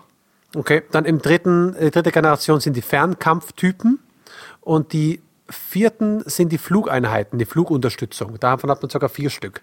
Ja. Hast du irgendeinen Lieblings-Mac, Lieblingstypen oder sogar eine Lieblingsattacke? Kann ich so eigentlich nicht sagen, weil das Ding ist, die haben halt alle ihren Zweck. Und je nachdem, was für eine mh, mm, Konstellation an Gegnern du hast, sind manche stärker und weniger stark. Also die, die dritte Generation, die Artillerie, ist halt einfach mhm. pervers stark vom reinen Schaden. Ja. Aber ich hatte die mal in, eine Mission, in diese erste Mission, wo du gegen gegnerische Mechs kämpfst. Ähm, oh ja. Und ich habe alles, ich habe erst mit einer Mission weitergemacht, wenn ich die Mission auf S-Rank mit allen Bonus-Objectives hatte. Und da war es dann halt, du musstest einen bestimmten Charakter in die Mission mitnehmen, der gegen ja. diese gegnerischen Mechs total sinnlos war. Ähm, und dann hattest du quasi, und du durftest maximal vier mitnehmen. Das heißt, du hattest im Grunde genommen dann noch drei, von denen du dir aussuchen konntest, äh, was mache ich denn, um, um diese gegnerischen Mechs zu killen. Und das sind halt sehr, sehr starke Nahkampf-Mechs, die deinem halt total auseinandernehmen, wenn sie erstmal rangekommen sind. Und die haben ein Schild, dass sie erst Schaden kriegen, wenn du von, von Quellen, die über 400 Schaden machen. Das heißt, ich brauchte extrem harten Single-Target-Damage. Und das waren halt meine Artillerie-Max, die ich zu dem Zeitpunkt aufgerüstet hat. Äh, und die wurden im Nahkampf einfach gnadenlos auseinandergenommen. Und ähm, ja, das, das, sind halt so, da, da, merkt man so ein bisschen, wo die, die Schwächen der einzelnen Max liegen. Aber wenn, wenn du jetzt mhm. die, die, diese Bonus-Objectives außen vor lässt, ist es eigentlich ziemlich einfach, immer ein gutes Team zu craften. Ja, ja. Und die haben alle wirklich große Stärken. Also gerade die, die vierte Generation, die, die Flieger, die können quasi Drohnen beschwören, die als, als Support-Units ja, dienen, die unglaublich stark sind. Äh, die zweite Generation, deswegen habe ich die auch Support genannt, die können unglaublich viele äh, Turrets beschwören und andere mhm. quasi stationäre Objekte, die dir helfen, die zum Beispiel Agro ziehen oder die dich in einem gewissen Umkreis heilen oder deine Schilde regenerieren und haben da einfach unglaublich viel Support-Power. Ähm, ich mache mir das manchmal auch nur aus Spaß, dass ich quasi nur zweite und vierte Generation mitnehme und meine Max überhaupt nicht kämpfen lasse, sondern einfach das dass die ganze Map einfach nur mit, mit, mit NPCs, also Summons quasi vollballer und die das machen lasse. Ja. Also du hast da wirklich extrem viel kreativen Freiraum. Du kannst die, die erste Generation im Nahkampf, die nehmen halt Single-Tage-technisch absolut alles auseinander und haben die geringsten Cooldowns von allen. Ja. Und ja, die, die haben wirklich, also vom, vom, von der Balance her, kann sich jede Klasse in der richtigen Situation overpowered anfühlen. Und das, das ist geil. Ja, äh, ich habe meine Lieblinge sind eigentlich immer die erste Generation gewesen. Und ich glaube, es ist äh, Ogata, das ist dieser äh, Prügeljunge mit dem äh, Johnny Bravo Haarschnitt. Äh, der hat, also eine Attacke von denen heißt Shredder. Ja. Und dieser Shredder ist halt quasi eine Kreissäge und die ist vor allem gut gegen äh, Gegner, die halt gepanzert sind. Das ist nochmal eine extra Schutzschicht um die herum, wo normaler Schaden recht wenig ausmacht. Mhm. Und ich glaube, Ogata hat eine Fähigkeit, wenn Shredder auf Level 8 ist, macht er nicht einfach so ein 45-Grad-Feld vor sich nieder, sondern ein 180-Grad-Feld. Naja, das ist Zusatzgeld, den du ausrüsten kannst. Das ist, das ist genau. mega gut, ja. Und damit, also da habe ich mich mal öfter mal in Gegnermassen reingestellt und du hörst nur wie diese Motorsäge, dieses mhm. alles durchsenst und es explodiert alles um ihn herum. Und da muss man auch sagen, das Feedback vom Spiel, es hört sich so gut an, wenn diese krachenden Fäuste reinfliegen und das ist alles auditiv. Du siehst ja nur, wie diese Dreiecke auf diese anderen ähm, Formen drauf rumspringen und Sachen machen. Und das muss dann verkauft werden durch Effekte, also wenn etwas explodiert oder Funken oder so, oder eben durch Sound. Ja. Und die haben das so gut gemacht, dass du diesen Punkten beim Herumflitzen zusiehst und denkst dir, ja, yeah, nimm sie auseinander. Mhm. Also so geile Sachen. Und eben das zweite, was ich habe, ist äh, mein ähm, äh, Postbotenjunge aus dem Zweiten Weltkrieg, der äh, Miura. Mhm. Der ist eben ein Fernkampftyp und der hat die Mega-Schienenkanone. Und auf Level 8 batzt der einfach eine Autobahn von einer Seite auf die andere Seite der Karte rüber und alles dazwischen kann echt nur bei drei auf dem Baum sein oder ist einfach weg. Mhm. Und es ist so geil. Ist also den habe ich meistens, der müsste ja eigentlich gehen, der ist bei mir so wenig gegangen wie überhaupt was. Der stand, der hat sich am Anfang hingepflanzt, mit seinem Scharfschützengewehr, könnte man sagen. Du, bei mir, äh, alles weggemacht. Bei mir bewegt sich nie jemand außer die erste Generation. die bleiben alle da stehen, wo sie am Anfang sind. Beschwören entweder Ads oder machen enorm lange Reichweitenattacken. Be ja, Bewegen ist, so cool. ist, ist äh, verschenkte Zeit. ja, manchmal bin ich schon hingelaufen zur Gegnerwelle, so, ach, da muss ich jetzt sein.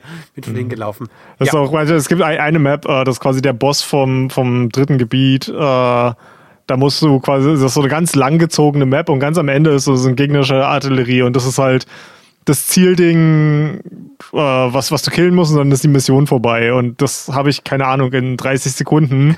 Äh, Tomi, Tomi hat eine fette Rakete hingeschossen, äh, Ketaro hat eine fette Rakete hingeschossen, dann hatte der irgendwie nur noch äh, so ein Viertel, Viertel Lebenspunkte und, und dann ist äh, Takatoshi mit seinem ähm, erste Generation Mac einfach hingesprintet und hat ihm mit ja, der genau. Kreissäge noch eine gegeben. Und das war bis jetzt die einfachste Mission. Es ist so geil. Es macht halt. Es macht so Spaß, sich overpowered zu fühlen, ne? Ja, ja, und das machen sie halt echt voll gut damit. Mhm. Aber damit will ich den Max auch schon so ein bisschen beiseite wischen. Ja. Ich, ich will übrigens mal sagen, wir haben jetzt hier äh, fast 45 Minuten gequatscht, ohne zu spoilern. Ne? Also ja. Ja. deswegen sage ich, man kann über das Spiel eine Menge reden. Ja. Und man muss nicht zwangsläufig spoilern, spoilern. Aber ich würde jetzt trotzdem langsam so ein bisschen über die Geschichte reden, weil das, das eigentlich haben wir jetzt einen Haufen darüber gesprochen, was an dem Spiel am uninteressantesten ist und wir waren trotzdem begeistert. Ja, könnte man so sagen. Mhm. Jetzt kommen wir also zum Spiel und ich glaube, wir beginnen auch immer mit diesem Juro Kurabe. Ja, er, ja. er ist so der, der äh, Milk Toast Standard Anime äh, er. Ist der 0815 Milchbrot-Protagonist eines jeden Animes, genau. Der braunhaarige, ein bisschen struppige und der weiß nicht, nicht ganz der coolste ist, aber schon so ein bisschen, aber nicht sehr. Und, wirklich und, null ach, interessante Charakterzüge hat. Wenn, wenn nee, ich irgendwas null. über Juro sagen müsste, das Einzige, was mir einfällt, ist, dass er gerne Science-Fiction-Filme guckt. Das ist das Einzige, was ich über ihn sagen kann. Und dass Megumi bei ihm im Haus ist und er wischt sie dauernd weg. Gottes Willen, diese heiße Puppe geht da äh, ein und aus ich, und ich äh, macht Juro sagt, geiles ähm, Essen. Ich, ich finde, Juro sagt einer, äh, einer der geilsten Sätze in diesem Spiel. Also der, okay. der Hintergrund ist, äh, Megumi äh, kommt aus dem Jahr 2024, 2025. Ich kann es mir nicht genau merken. Also aus den 2020ern. Und wir hatten ja schon mhm. am Anfang gesagt, es gibt Zeitreisen und äh, Megumi und äh, Tomi sind Schulfreunde aus dem Jahr und ihre, ähm, ihre Zeit wird halt von, von Max, äh, äh, nee, von Kaiju angegriffen. Und ähm, sie werden dort halt von, von Zeitreisenden gefunden und gerettet und ins Jahr äh, 1985 evakuiert, wo, würde ich sagen, ein Großteil des Spiels spielt. Und ähm, äh, Juro ist jemand, äh, den Megumi in 2025 kennengelernt hat, der allerdings sein Gedächtnis 2024, verloren hat. Ja. Und ähm, ja, sie, sie klammert halt immer noch total in ihm, weil die halt ineinander verliebt waren und äh, sie versucht halt irgendwie seine, seine, äh, sein Gedächtnis wiederherzustellen und zieht halt einfach bei Juro ein. Und ähm, er, er sagt halt einfach, er, er ist damit überhaupt nicht zufrieden. Er ist halt irgendwie den ersten, das erste Mal alleine in seiner Wohnung. Er lebt mit seiner Großmutter, die irgendwie für einen Monat weg ist, Familie besuchen. Und er hat sich einfach nur darauf gefreut, irgendwie die Bude für sich alleine zu haben. Und dann zieht nicht nur Megumi, sondern auch noch äh, Keitaro bei ihm ein. und alles gegen seinen Willen. Und ähm, wenn Megumi bei ihm ist, äh, sagt er, ähm, ah, ich weiß nicht mehr genau den Kontext, aber er, er sagt, du weißt, das, das, das geht so einfach nicht. Du als Mädchen, ich als Junge, um, you know, puberty is a thing. es ist, ist, so geil. Ja, also das Ding ist, ähm, Fabian in dem gleichen Alter hätte es geil gefunden. Aber wenn ich als Erwachsener auf die Dynamik äh, gucke, ist es halt schon mega creepy, dass sie halt ja, sie ist gut aussehend, ja, sie kocht für ihn, aber sie ist halt auch der Mega-Stalker, ne? Schon ein bisschen. Also ich könnte sagen, äh, ich äh, im äh, jugendlichen Alter hätte es mega geil gefunden. äh, ich im jetzigen Alter würde es meine Frau mega nicht geil finden. Also von dem äh, ist auch. Ich würde es auch nicht mega geil finden, wenn du mit einer 15-Jährigen zusammen wohnen würdest. ja, okay, würdest du auch schon ein bisschen. Da, da hätten wir auf jeden Fall ein ernstes Gespräch zu führen. ja. ähm, oh, aber ja, es, es ist eine Situation, die auf dem Papier, glaube ich, so der Traum von jedem 15-jährigen Jungen ist, die aber so aus, aus der Sicht eines Erwachsenen halt mega creepy ist und total viele Grenzen einfach überschreitet. Dass, mhm. dass sie halt ein Nein nicht akzeptiert von ihm ja. und das, Und ich mag Megu, Megumis äh, Geschichte war einer meiner Lieblingsgeschichten, auch wenn es wahrscheinlich eine der strangesten ist. Mit Flöckchen und so, ja, ja. Flöckchen heißt ähm, es auf Deutsch? Okay. Genau, auf Flöckchen. Äh, nicht vergessen, äh, Juro flüchtet ja deswegen so ein bisschen von zu Hause. Er will eigentlich gar nicht gerne nach Hause. Deswegen geht er immer gerne zu seinem äh, guten alten Freund, mega cooler Shu Amiguchi, mhm. der mit seinen offenen Schuhen, deswegen Shu Amiguchi, der hat immer offene Schuhe, oh. das Sackgesicht. Er ist der Coole, der dauernd die Mädels anzwinkert und mega cool ist und halt. Und reiche Eltern hat und ein ja, Motorrad hat, im. Alter von 15 oder 16 oder was er ist. Genau, und äh, Juro sagt ihm immer wieder, ey, lass mal zu dir gehen. Nein, bei mir bitte nicht. Und sagt auch am Anfang nicht warum. Und dann erfährt man halt, es ist, weil äh, die liebe Megumi bei ihm ist und er will mhm. ihr lieber aus dem Weg gehen. Was, was ich interessant finde, also ich habe es ja jetzt schon zweimal gespielt, das heißt für mich sind so diese ganzen Reveals alle schon so ein bisschen weg. Ähm. Dabei muss ich jetzt übrigens macht es vielleicht Sinn, nochmal eine zweite Spoilerwarnung zu geben. Jetzt werden wir definitiv mehr ins Detail gehen und auch einige ja. Twists vorwegnehmen. Also, ja. wenn euch das bis jetzt interessiert hat und ihr nicht gespoilert werden wollte, wäre hier ein guter Ausstiegspunkt. Ähm, so war ich gerade. Ach, genau. Ähm, was mich interessiert, in welcher Reihenfolge hast du es dann gespielt? Du hast ja schon vorhin erwähnt, dass du immer einen Charakter so weit gespielt hast, wie du konntest und dann ja. quasi zum nächsten gegangen bist. Genau. Äh, ich kann dir schlecht sagen, welche Reihenfolge es damit war. Aber sobald ich eben bei einem hängen geblieben bin, bin ich zum nächsten und zumeist zu einer Person, die mich am meisten interessiert hat. Und ich fand äh, es schade, dass ähm, dieser Auftragskiller A. Sekigahara so spät erst zu spielen war. Der kommt ja erst sehr viel später, weil er auch ein bisschen mehr weiß und äh, Renya Goto. Als die zur Verfügung standen, so bin ich sofort hingepilgert. Weil ich wusste, man, die wissen, die haben Antworten. Interessant, ich habe äh, hab tatsächlich A. Sekigahara ziemlich weit gespielt, jetzt im zweiten Playthrough gleich am Anfang. Den okay. kannst du relativ gut freischalten, wenn du halt wirklich nur darauf aus bist, ihn freizuschalten. Weil ich finde, A ist auch einer der interessanteren Charaktere, aber er ist halt ja. auch jemand, der extrem viel über die Situation weiß, ne? Und ja. Renya Goto ja noch extremer. Renya Goto ist fast schon so eine Art Plot-Device. Er ist der, der am Schluss alles aufdeckt. Und erst seine letzte Sache kannst du erst machen, wenn es heißt, äh, da ist nur noch er übrig und der Takatoshi Hichiyama, der mit seinem, äh, mit seinem Brot, mit seinem Nudelbrot, der äh, aus der Vergangenheit quasi in die Zukunft katapultiert worden ist und dort gerettet worden ist als fast verhungernder. Ja, das, das, das, das einzig Gute an 1985 ist Yakisoba-Pan. Hast du das schon jemals gegessen? Ich wollte es mir mal machen. Ich hatte sogar schon die meisten, äh, Charlie ist sogar extra, also meine, meine Partnerin ist extra für mich zum, ähm, zum Asialaden gegangen und hat für mich okay. Oh, äh, ein, eingelegte Sachen gekauft, um da reinzumachen. Dann sind wir irgendwie nie dazu gekommen. Aber ich muss das auf jeden Fall noch machen. Mann, das Problem das ist, machen. das Problem ist, es gibt in Deutschland dieses Brot nicht. Das, was wir am ehesten nehmen können, was da wohl rankommen soll, sind halt Hotdog-Brötchen. Aber das soll halt so, so ein süßlicher Teig sein, der, den es halt außerhalb von Japan nicht wirklich gibt. Aber ja, mhm. wenn, wenn du das nächste Mal in Berlin bist, lass uns mal äh, zusammen Yakisoba-Pan machen. Auf jeden Fall. Aber das scheint das so eine, eine mega beliebt unter Schülern zu sein, da so, so halt so ein mega beliebtes Fastfood, weil interessanterweise kannst du, äh, es ist sowas, was Persona 5 und äh, 13 Sentinels äh, zu, äh, miteinander verbindet, ist, dass in beiden Schulcafeterias ist Yakisoba-Pan ständig ausverkauft. Genau, dann muss ich dann dauernd durch, äh, durchkämpfen und freut sich, wenn er doch noch eins bekommen hat. Es gibt eine Szene, wo er dann sogar Geld hat und du kannst ihm jedes Mal äh, noch mehr reinschieben, drei, vier, fünf Stück. Sehr gut. Mhm. Ja, also ich habe es beim ersten Mal so ein bisschen durchgespielt wie du. Ich hatte äh, mit Natsuno Minami angefangen, ähm, die wahrscheinlich am so straightforward, am meisten straightforward ist in der ganzen Geschichte. Sie ist halt ein, ein absolutes Nerdgirl die an UFOs glaubt und an Aliens und sie, sie findet äh, so, so einen kleinen Roboter und ist der Meinung, dass das ein Alien ist, weil sie halt alles durch die Linse ihrer eigenen Alien-Verschwörungstheorien irgendwie sieht. Und sie versucht halt irgendwie ähm, die, diesen kleinen Roboter zurück zu seinem Sentinel zu bringen, weil, weil er immer nur sagt, Natsuno.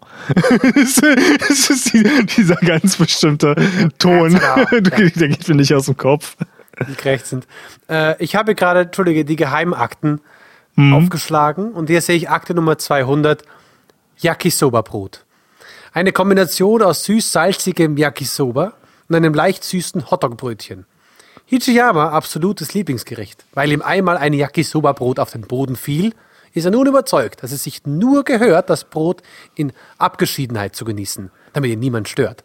Als Yakushichi, äh, als Yakushichi zufällig an Hichiyama vorbeigeht, dieser vor Hunger fast zusammenbricht, gibt sie ihm ihr Yakisoba-Brot. In diesem Moment wurde Yakisoba-Brot zu Hichiyamas Leibspeise und Yakushichi zu seinem Engel mit dem Yakisoba-Brot. Ja, Laut der, der, der Yakisoba-Engel. Ah, ja, die köstlichste Mahlzeit, die diese Zeit zu bieten hat. ich, ich finde, äh, Hi- Hijiyama finde ich ein interessanter Charakter, weil ich finde ihn auf einer Seite sympathisch und auf der anderen Seite mega unsympathisch, weil er, er ist einer der zwei Charakteren aus äh, 1945 und das ist halt kurz vor Ende des Krieges. Und äh, beide kommen halt direkt von der Militärakademie, werden halt eingezogen in, in den Dienst an der Waffe. Das heißt, die kommen halt aus einer Zeit, aus einem Zeitalter von, Jap von Japan, wo die Menschen halt einfach richtig, richtig krass ins imperiale Japan und den ganzen Imperialismus und Expansionismus von Japan indoktriniert sind. Und äh, im Gegensatz zu Keitaro Miura, der so ein bisschen nachdenklicher ist und ich glaube auch ein bisschen mehr Sachen hinterfragt, Ja. ist Hijiyama halt doch sehr nationalistisch, was mir immer wieder sauer aufstößt. Auf der anderen Seite ist er halt auch so, so ein, so ein einfacher Charakter, der so ein bisschen liebenswürdig durch seine Einfachheit ist. Er hat, er, er ziemlich, äh, er ist halt, er hat ziemlich starke Triebe, die ihm starke Motivationen geben. Und äh, ich, ich finde interessant, wie er seine Sexualität entdeckt in dem Spiel, weil ganz, ganz am Anfang, ähm, es gibt äh, einen NPC in dem Spiel, es ist auch einer der Sentinel-Piloten, aber er ist selber nicht spielbar, äh, Tsukasa Okino.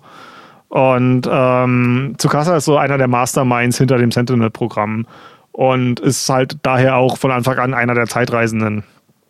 Und ähm, Tsukasa äh, gibt sich als die Tochter von, von jemandem aus und in 1945, um Teil von diesem Militärprogramm zu sein. Und äh, zieht dafür halt, äh, halt Frauenkleidung und eine Perücke an. Und ähm, Takatoshi ist halt, äh, Takatoshi Hijiyama ist halt total in, wie, wie heißt sie ursprünglich, also wie gibt er sich aus? Ich weiß Wie es nicht mehr. ausgibt? Ah, du meinst das Mädchen? Ja. Ah, Nee, jedenfalls ist, äh, egal. wir nennen ihn einfach Tsukasa Okino. Äh, ist halt total in Tsukasa verknallt und weil er ihn halt als Frau wahrnimmt und ich weiß, weiß auch gar nicht, was für, für ein Pronoun wir, wir da nehmen, weil es halt auch im Englischen irgendwie nicht sonderlich klargestellt wird. Aber ich, ich finde den Satz ganz geil, den äh, Tsukasa sagt, ähm, als äh, Takatoshi meint, du, du, du bist ein Mann? Und er meinte als Wissenschaftler nur, äh, ja, sagen wir, dass manche Binäre für mich funktionieren und manche nicht. Und das, das finde ich so, so eine geile, schlagfertige Antwort einfach darauf. Und ich finde find cool im Laufe der Geschichte, wie, wie Takatoshi, der sich halt als dieser wirklich straight Military Guy halt einfach mit seinen eigenen Gefühlen Ja. auseinandersetzt und halt mit seiner eigenen Sexualität. Ich finde es ein bisschen schade, dass die, ähm, die Beziehung zwischen den beiden nicht ganz gesund ist aus meiner Sicht, weil ähm, Oh, nee, nee, anfangs nicht. Also das ganze Dreiviertel glaube ich nicht so wirklich. ja, also Tsukasa nutzt ihn halt ist. schon hart aus und Vollkommen. spielt halt mega mit seinen Gefühlen. Ne? Ja. Auch, auch wenn sie es gar nicht brauchen müsste, aber sie macht es einfach, um, um sich selbst auch zu beweisen, so, schau, wie ich dich in der Tasche habe. Ja. Und es ist, das ist arschig.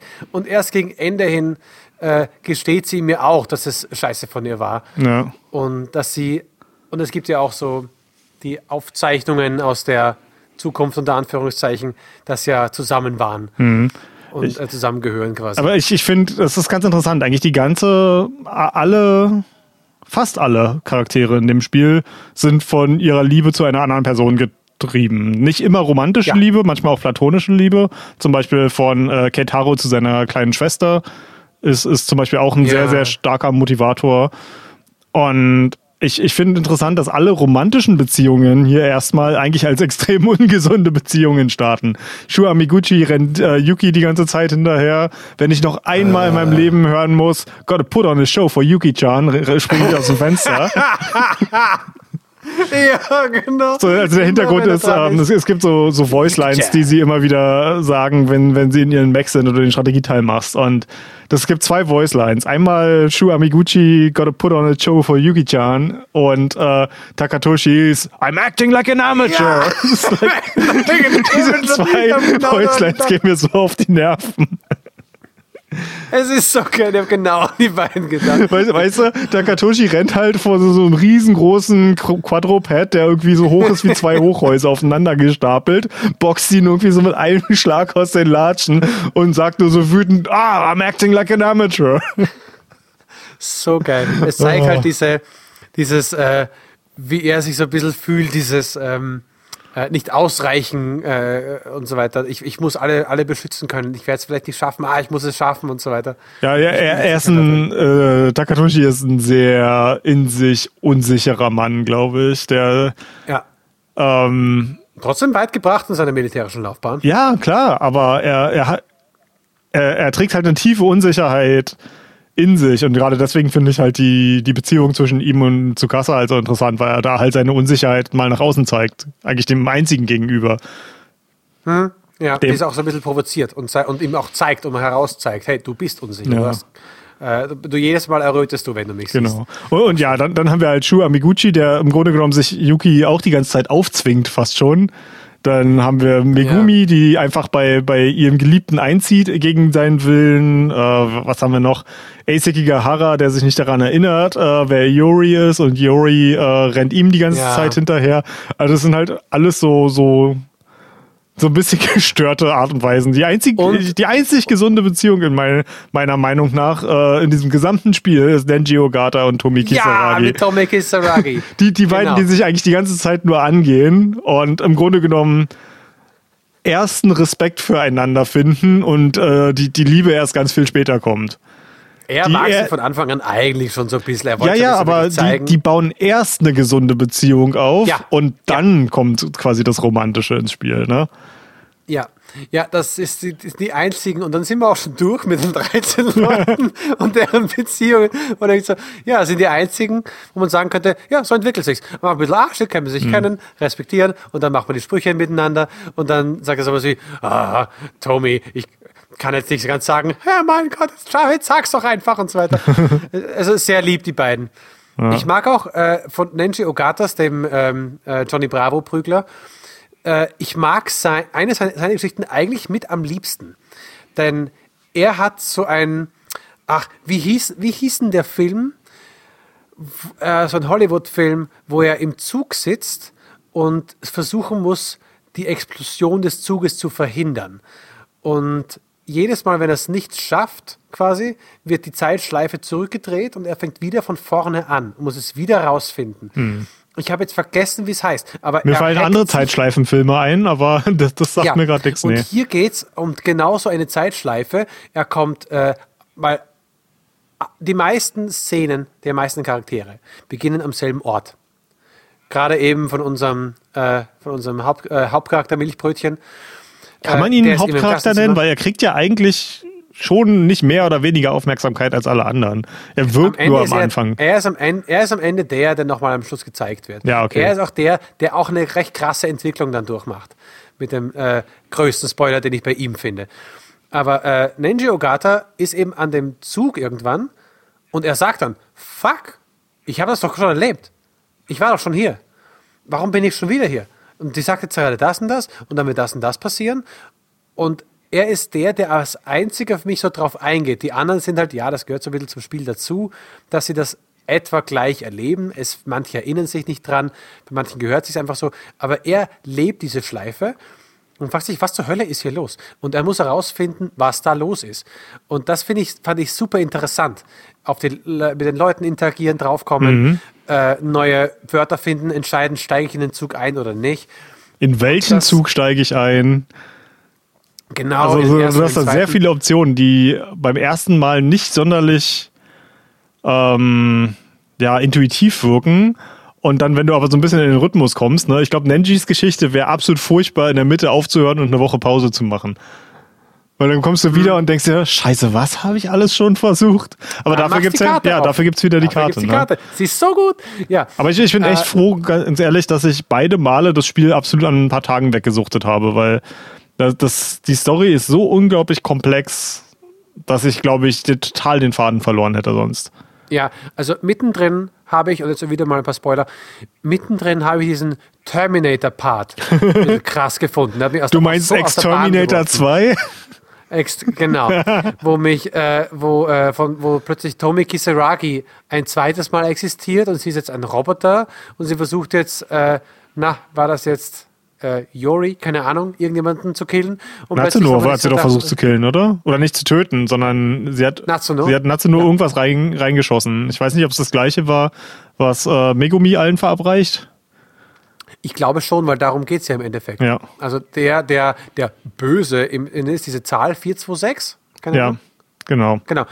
Äh, der ist ja so als der Böse, weil er eine Sache macht, die vollkommen gegen die Prinzipien des Planes gehen. Mhm. Aber er macht ja, dass das Spiel zum Spiel wird. Ja. Das ist ja das Witzige. Es Äh, ist me mega interessant und ich muss ganz ehrlich sagen, ich habe das Spiel jetzt fast zweimal durchgespielt. Ich habe mir eine YouTube, ein super langes YouTube-Video angeguckt, was die Geschichte nochmal äh, quasi chronologisch angibt. Ja. Und ich muss immer noch sagen, ich verstehe es immer noch nicht 100%. Und Also ich würde nicht sagen, dass das was Schlechtes ist, denn ich nee. glaube, das hundertprozentige Verstehen dieser Geschichte ist nicht das Ziel. Sie äh, geben dir so viel Informationen, dass du weißt, was so die wichtigen Eckpfeiler sind. Und alles drumherum ist Ausschmückung, aus meiner Sicht. Ja. Und Ja. deswegen, ich, ich glaube, für jemanden, der unbedingt alles wissen muss und alles klitzeklein aufgeklärt haben muss, da, da könnte man ein bisschen Schwierigkeiten kriegen mit dem Spiel, weil. Für den, für den gibt es im Notfall das Archiv. ja, aber sagt, dann, oh, dann musst du halt wirklich das Archiv durchlesen, ne? Und ich weiß nicht, wie gut das Spiel dann ist, ne? Aber auch, auch nach dem ersten Mal durchspielen, das war wirklich so. Ich habe dich ja wirklich eine Zeit lang genervt mit, wann können wir endlich äh, 13 Sentinels machen, weil Ja. das war so ein Spiel, ich kannte niemanden in meinem Freundeskreis, der das gespielt hat. Und nach dem ersten Playthrough hatte ich so viel Redebedarf, weil es hat sich jetzt über die ganzen Monate so ein bisschen gelegt. Aber ich habe halt einfach noch nie ein Spiel gesehen, was, was so interessant eine Geschichte erzählt. Ich sag nicht, dass die Geschichte selbst die beste ist. Also die, die klaut sich ja auch an allen Ecken und Enden was. Also das ist im Grunde genommen ein Mischmasch aus jeder Science-Fiction-Geschichte, die existiert hat. Ich habe ja auch gerade Exterminator 2 zum Beispiel gesagt. Also es ist ganz, ganz viele von unseren Filmen werden halt einfach durch so eine ganz leichte Namenänderung hier in dem Ein bisschen durch den Kakao gezogen. durch den Kakao Und, gezogen. äh, Und es gibt halt tatsächlich eine Szene, wo, ähm, wo äh, Juro Izumi und äh, Chihiro Morimura äh, eine Fabrik in die Luft jagen, in der äh, KI-Roboter gebaut werden, um halt zu verhindern, dass die KI in der Also es ist halt wirklich die, der Plot von Terminator 2. Er schaut doch aus wie der Terminator. also wie, wie, und- wie, wie, der, wie, wie, der Typ von Terminator, der halt gegen diese Roboter kämpft, mit seinem braunen, grau, äh, großen, langen Mantel in der Endzeitstimmung. Es ist so viel Genau. Dinge Und, drauf. und, und ein Kern von der Story von Yori, äh, Shu und äh, Juro ist halt, dass sie alle äh, Träume haben von Sachen, die tatsächlich passiert sind.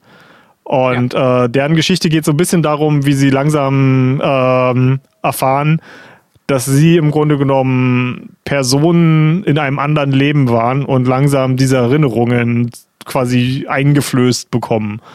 Und sie vergleichen dann halt im Grunde genommen, wer hat was geträumt. Und ähm, gerade Juro hat ganz hart mit äh, Gedächtnisverlust äh, zu kämpfen.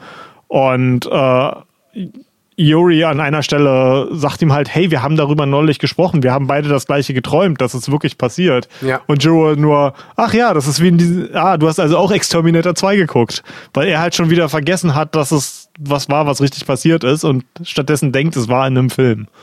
Ja, und bei ihm, da muss ich ganz kurz jetzt diesen Spoiler bei ihm aufmachen. Das hat mich mit am meisten geflasht. Dass du Darf, ich- darf ich da eine ganz kurze Pause machen und dich was anderes fragen, wenn wir jetzt äh, die großen Spoiler aufmachen? Mach mal, dann mach mal. Ja. Wie lange hat es bei dir gedauert, bis du gecheckt hast, dass, es kei dass keiner in diesem Spiel äh, tatsächlich durch die Zeit reist? Ähm. Oh, schwer zu sagen. Ich weiß nicht, ob sie es sogar erwähnt haben dann. Aber irgendwo sie erwähnt haben. Wird, wird, irgendwann wird es klar ausgesprochen, aber ziemlich spät Ja, erst. es- vielleicht davor. Also wenn du sagst ziemlich spät, dann war es auf jeden Fall davor, weil man so Hints dahin kriegt und man denkt sich, irgendwas passt da nicht. Ja. Wie hast du es denn rausgefunden? Weißt du das noch? Nee, das ist bei mir viel zu lange her. Das ja bei mir wirklich jetzt äh, acht Monate oder so her. Aber das ist das Geilste, weil, Quatsch, oft so Zeit, weil oft hast du so Zeitreisen mit, naja, aber hey, wenn sie in der Vergangenheit was verändern und man kann es eigentlich. Viel, viele Sachen ergeben keinen Sinn, ne? weil die Kaijus äh, greifen Japan in, in äh, 1945 an, aber Und sie 1985 sind in der weiß niemand was davon. Und ähm, Genau. es, es gibt ganz viele kleine Tipps, äh, die am Anfang denkt man vielleicht noch, ja, alle, alle Zeitreisegeschichten haben irgendwelche Lücken. Zeitreisegeschichten sind nie sonderlich sauber. Aber die, die, Genau. diese, diese Verdachte verdichten und verdichten sich immer mehr, ne? Und das war für Ja. mich einer so der ersten großen großen Sachen, die mich total vom Hocker gerissen haben. Das Ja. ist keine Zeit, das ist keine Zeitreisegeschichte. Zeitreise, es ist ein Ort, das den, den höchsten Rang der Technik, den sie haben, ist Teleportation. Und nicht Zeitreisen. Dass sie eben sich in einem Ort quasi sub weg sind und sub da sind. Auch da klärt ganz am Ende mit dem Twist, aber das machen wir jetzt nicht auf. Aber dass es eben nicht um Zeitreise geht und dass diese Menschen aus Gebieten zusammengeschossen werden. Und äh, hier verweise ich auch nochmal ganz kurz auf die, auf die Akten, äh, auf die Geheimakten. Denn hier hast du ab Akte 178 geht es um den Sektor 0, den Hauptrechner, und dann Sektor 1, Sektor 2, Sektor 3, Sektor 4, Sektor 5, die eben alle verschiedene Zeitkapseln haben. 1929 bis 1945, 69 bis 89, 2009 bis 2029, 2049 bis 69 und 2089 bis 2109. Und das Geile ist, weißt du, wie diese Sektoren aussehen, wenn man das schöne Bild von denen sieht? Jeder einzelne wie ein Millennium Falcon. Echt jetzt? Du nimmst alle fünf, Millennium, äh, fünf von den Millennium Falcon, die spitzen aneinander, die dünnen, hast du quasi ein fünfblättriges Kleeblatt, so ein großes, in der Mitte eine Rundung und du hast den, den, den Rechner eine Null. So sieht's aus. Das, sieht Das muss ich jetzt nehmen. aus.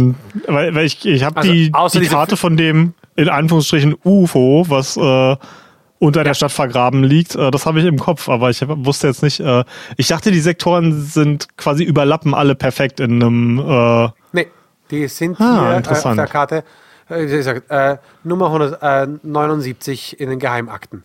Kann man da gut einsehen. Also stellt euch einfach so ein fünfblättriges Blatt vor, einfach fünf Millennium Falken, die an den Spitzen Anko, magst du das nicht in die Shownotes packen? Fuck. Gut, kriege ich irgendwie hin. Mega Spoiler für, den gesamten, für das gesamte Spiel. Äh, kommen wir zu meinem Spoiler, den ich meine. Äh, Juro Kurabe, der Junge, der mit seinem Freund immer über Videospiele, über Filme spricht, über na, Pacific Rim quasi, aber halt hier als ah, der neue Kaiju-Film und so, und über Godzilla und über Max. Und plötzlich kommst du drauf, den Typen gibt's nicht. Der Typ ist nur in deinem Hirn. Und er lässt nicht zu, dass du manche Sachen machst. Und ah, da gab's so eine Szene, wo ich war so, was zur Hölle ist gerade los? Der hat sich gerade aufgelöst. Und nicht nur das, er kann mich irgendwie beeinflussen. Dann plötzlich wirst du quasi, ich glaube, ohnmächtig oder so. Ich weiß Da es nicht. gibt es ganz am wieder auf. Anfang schon eine Szene, die ich im ersten Playthrough total schnell wieder vergessen habe. Denn in der Intro-Szene von Juro, das ist einer der ersten, erste oder zweite Szene, die du spielst, landet ein Sentinel inmitten der Stadt. Und dein, dein bester Kumpel, der mit dir die ganze Zeit so richtig viel Spaß hat, sagt auf einmal, fuck, jetzt muss ich das schon wieder löschen. Und, und da, es, es hat halt, er hat so, ein- so ein richtig wie ein Schalter wird umgelegt und er behandelt dich auf einmal wie Scheiße und sagt halt, ich muss das, jetzt muss ich das löschen. Und das ist so cool, dieser Moment.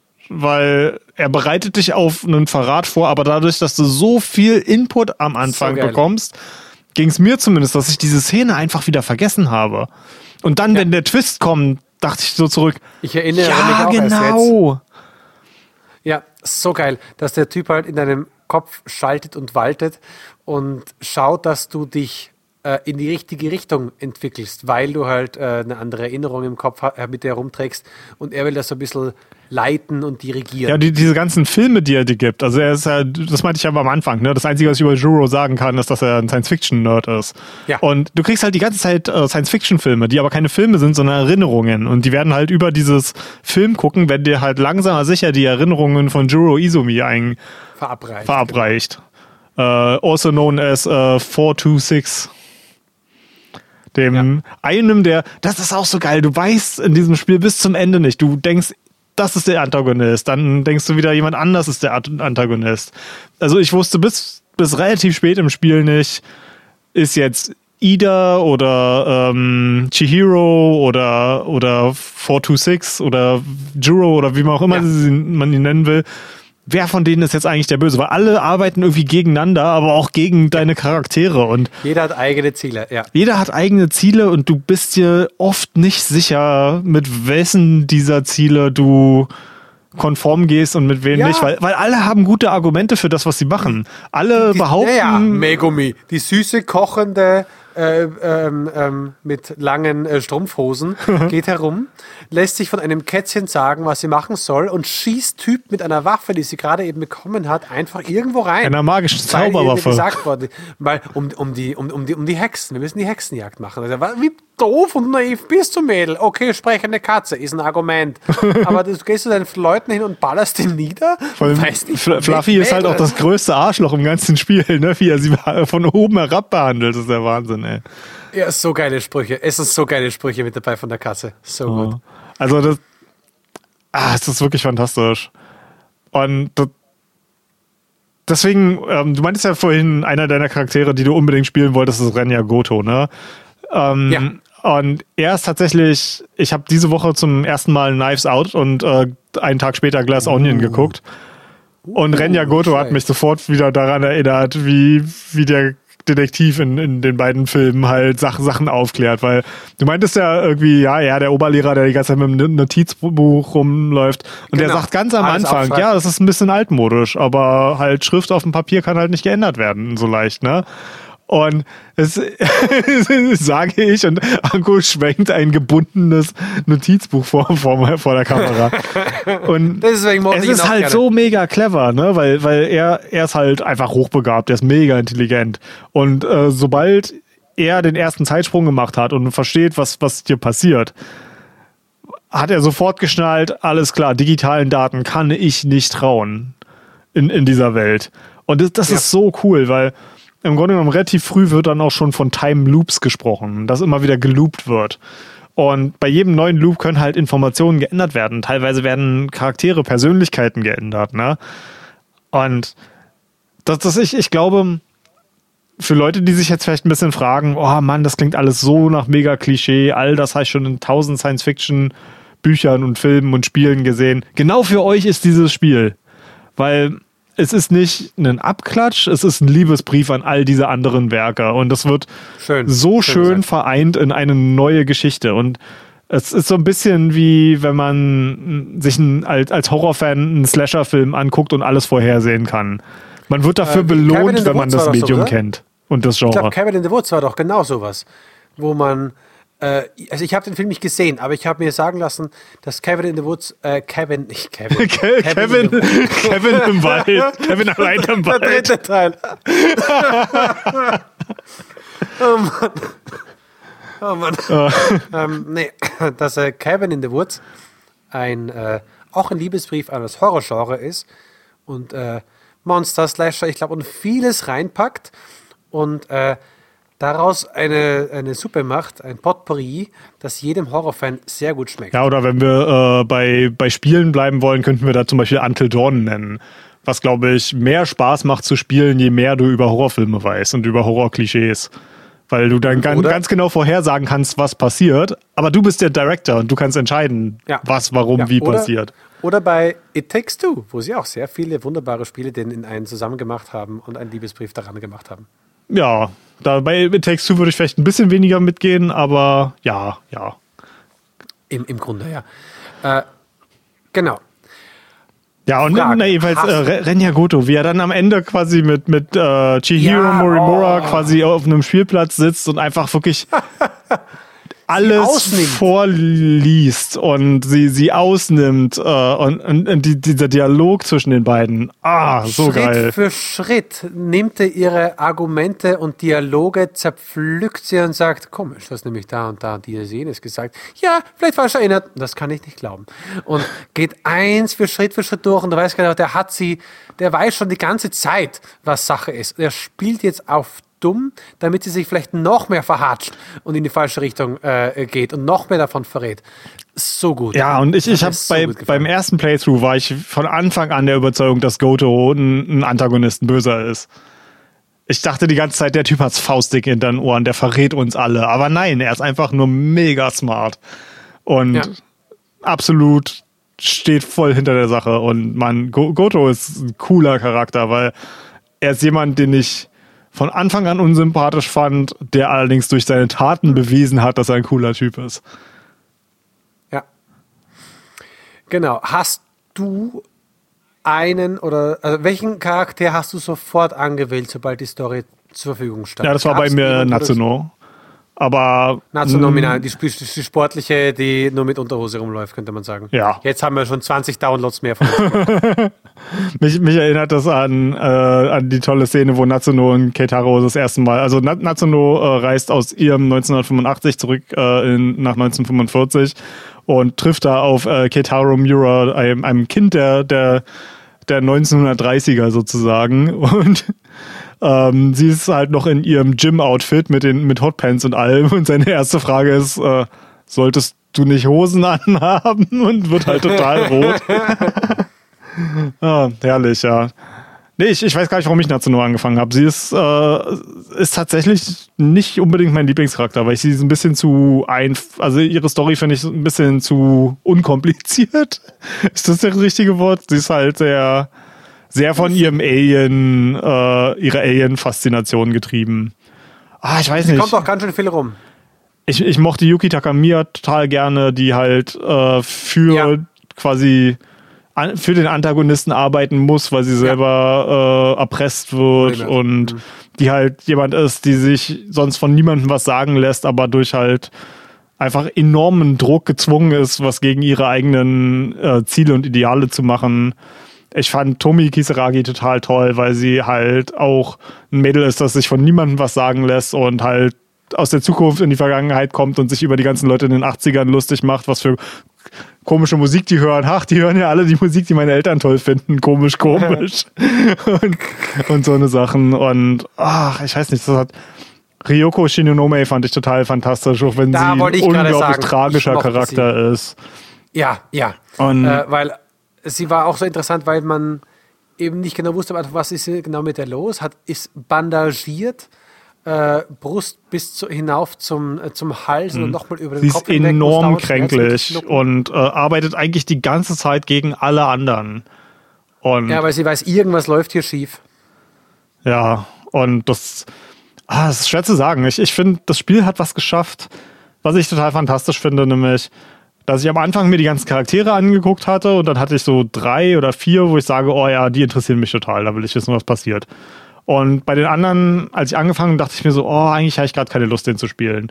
Und dann habe ich sie gespielt und dachte, oh, oh, das ist ja interessant, jetzt will ich mehr wissen. Und Ja. wirklich, das, das Spiel hat keinen Charakter, den ich langweilig fand. Und ga- ganz im Gegenteil, ich fände es total interessant, äh, wenn es noch mehr spielbare Charaktere gibt. Ich hätte total gerne, ich, ich würde sofort ein Add-on oder ein DLC von dem Spiel kaufen, wo man äh, Tsukasa Okino spielen kann oder Tamao Kurabe. Und im Gegensatz zu dir äh, würde ich auch sofort äh, äh, den, den Miwa-chan DLC kaufen. Bleib mir gestohlen mit der. Oh Mann. Das Ding ist, man- kannte halt so Leute irgendwie. Äh, Mi- Miwa-chan Aus- ist halt einfach ein gutes Herz. Ich, ich finde halt total geil, wie, Ja, ist sie eh. Aber ähm, die, die kann ja nicht spielbar sein, weil sie ähm, mega Spoiler. Genau, weil, weil, sie, weil sie mega Spoiler, deswegen kann sie nichts. Genau. Es gibt, gibt keine Vorgaben. nee, aber ich, ich finde halt cool, wie sie halt einfach ähm, am Ende, ähm, wie nochmal eine, eine Spoilerfrage. Wie lange hat es bei dir ungefähr gedauert, bis du rausgefunden hast, dass alles, was im Strategieteil äh, passiert, an einem Tag stattfindet, am Ende aller Geschichten? Das kam mir irgendwie recht schnell, Mhm. weil ja noch bis dahin keiner den, den, den, den Roboter hatte und erst später den Roboter bekommt. Und am Anfang der ersten Mission ist auch sowas wie, was, du bist auch hier? Also die kannten sich in den Robotern schon. Mhm. Und in der Geschichte geht es aber immer darum, am Ende haben sie den Mac. Ja. Bis dahin ist ihre gesamte Entwicklung. Deswegen war es für mich eigentlich recht klar, ich, es war für mich nicht ganz klar, in was für einem Zeitraum die Kämpfe stattfinden. Das hat, das hat bei mir tatsächlich sehr lange gedauert. Aber ich finde jetzt beim zweiten Durchspielen dieses Setup so cool und wie sie es schaffen, in den Missionen, in den Kampfmissionen nichts vorwegzunehmen, was man nicht Ja. schon durch die anderen Story-Missionen erfahren hat. Ist so cool gemacht, finde ich. Und da gibt es auch so wir eine Mission, wo, ja, ähm, wo sie dann rausfinden, dass Miwa-chan gerade äh, ein kleines Mädchen gefunden hat in der Stadt und versucht, diese in Sicherheit Ja. zu bringen. Und, und Oh, das, ja. deswegen ich, sage ich halt so, Miwako ist irgendwie das Herz und die Seele des Spiels, weil sie halt als ein, also sie ist halt dieses naive kleine Mädchen, das halt irgendwie von Romanzen träumt und irgendwie das nach der Schule sich auf nichts freut, als irgendwie mit ihren Freundinnen irgendwie Eis essen zu gehen. Aber irgendwie als die einzig normale in diesem, dieser Gruppe von Freunden oder Schulkameraden, die halt selber nicht in dieser ganzen Mac-Geschichte verflochten ist, wenn riesengroße Stahlmonster die Stadt angreifen und Ja. übermenschliche große Roboter gegen sie kämpfen und, und Häuser in Schutt und Asche verwandeln, findet sie ein kleines Mädchen und sie denkt nicht daran, sich selber in Sicherheit zu bringen, sondern dieses kleine Mädchen zu schützen. Und das ist für mich so, in, in all, all diese Figuren sind, äh, im Englischen sagt man larger than life, sind halt einfach übergroß, übermächtig, sind, sind äh, einfach mehr als man von einem normalen Menschen erwarten würde, ganz geschweige von einem Teenager. Und sie ist halt einfach so normal, aber trotzdem besonders in dem Ganzen. Und deswegen finde ich sie klasse. Und deswegen sage ich auch, sie, sie ist das Best Girl in dem Spiel. Für mich persönlich.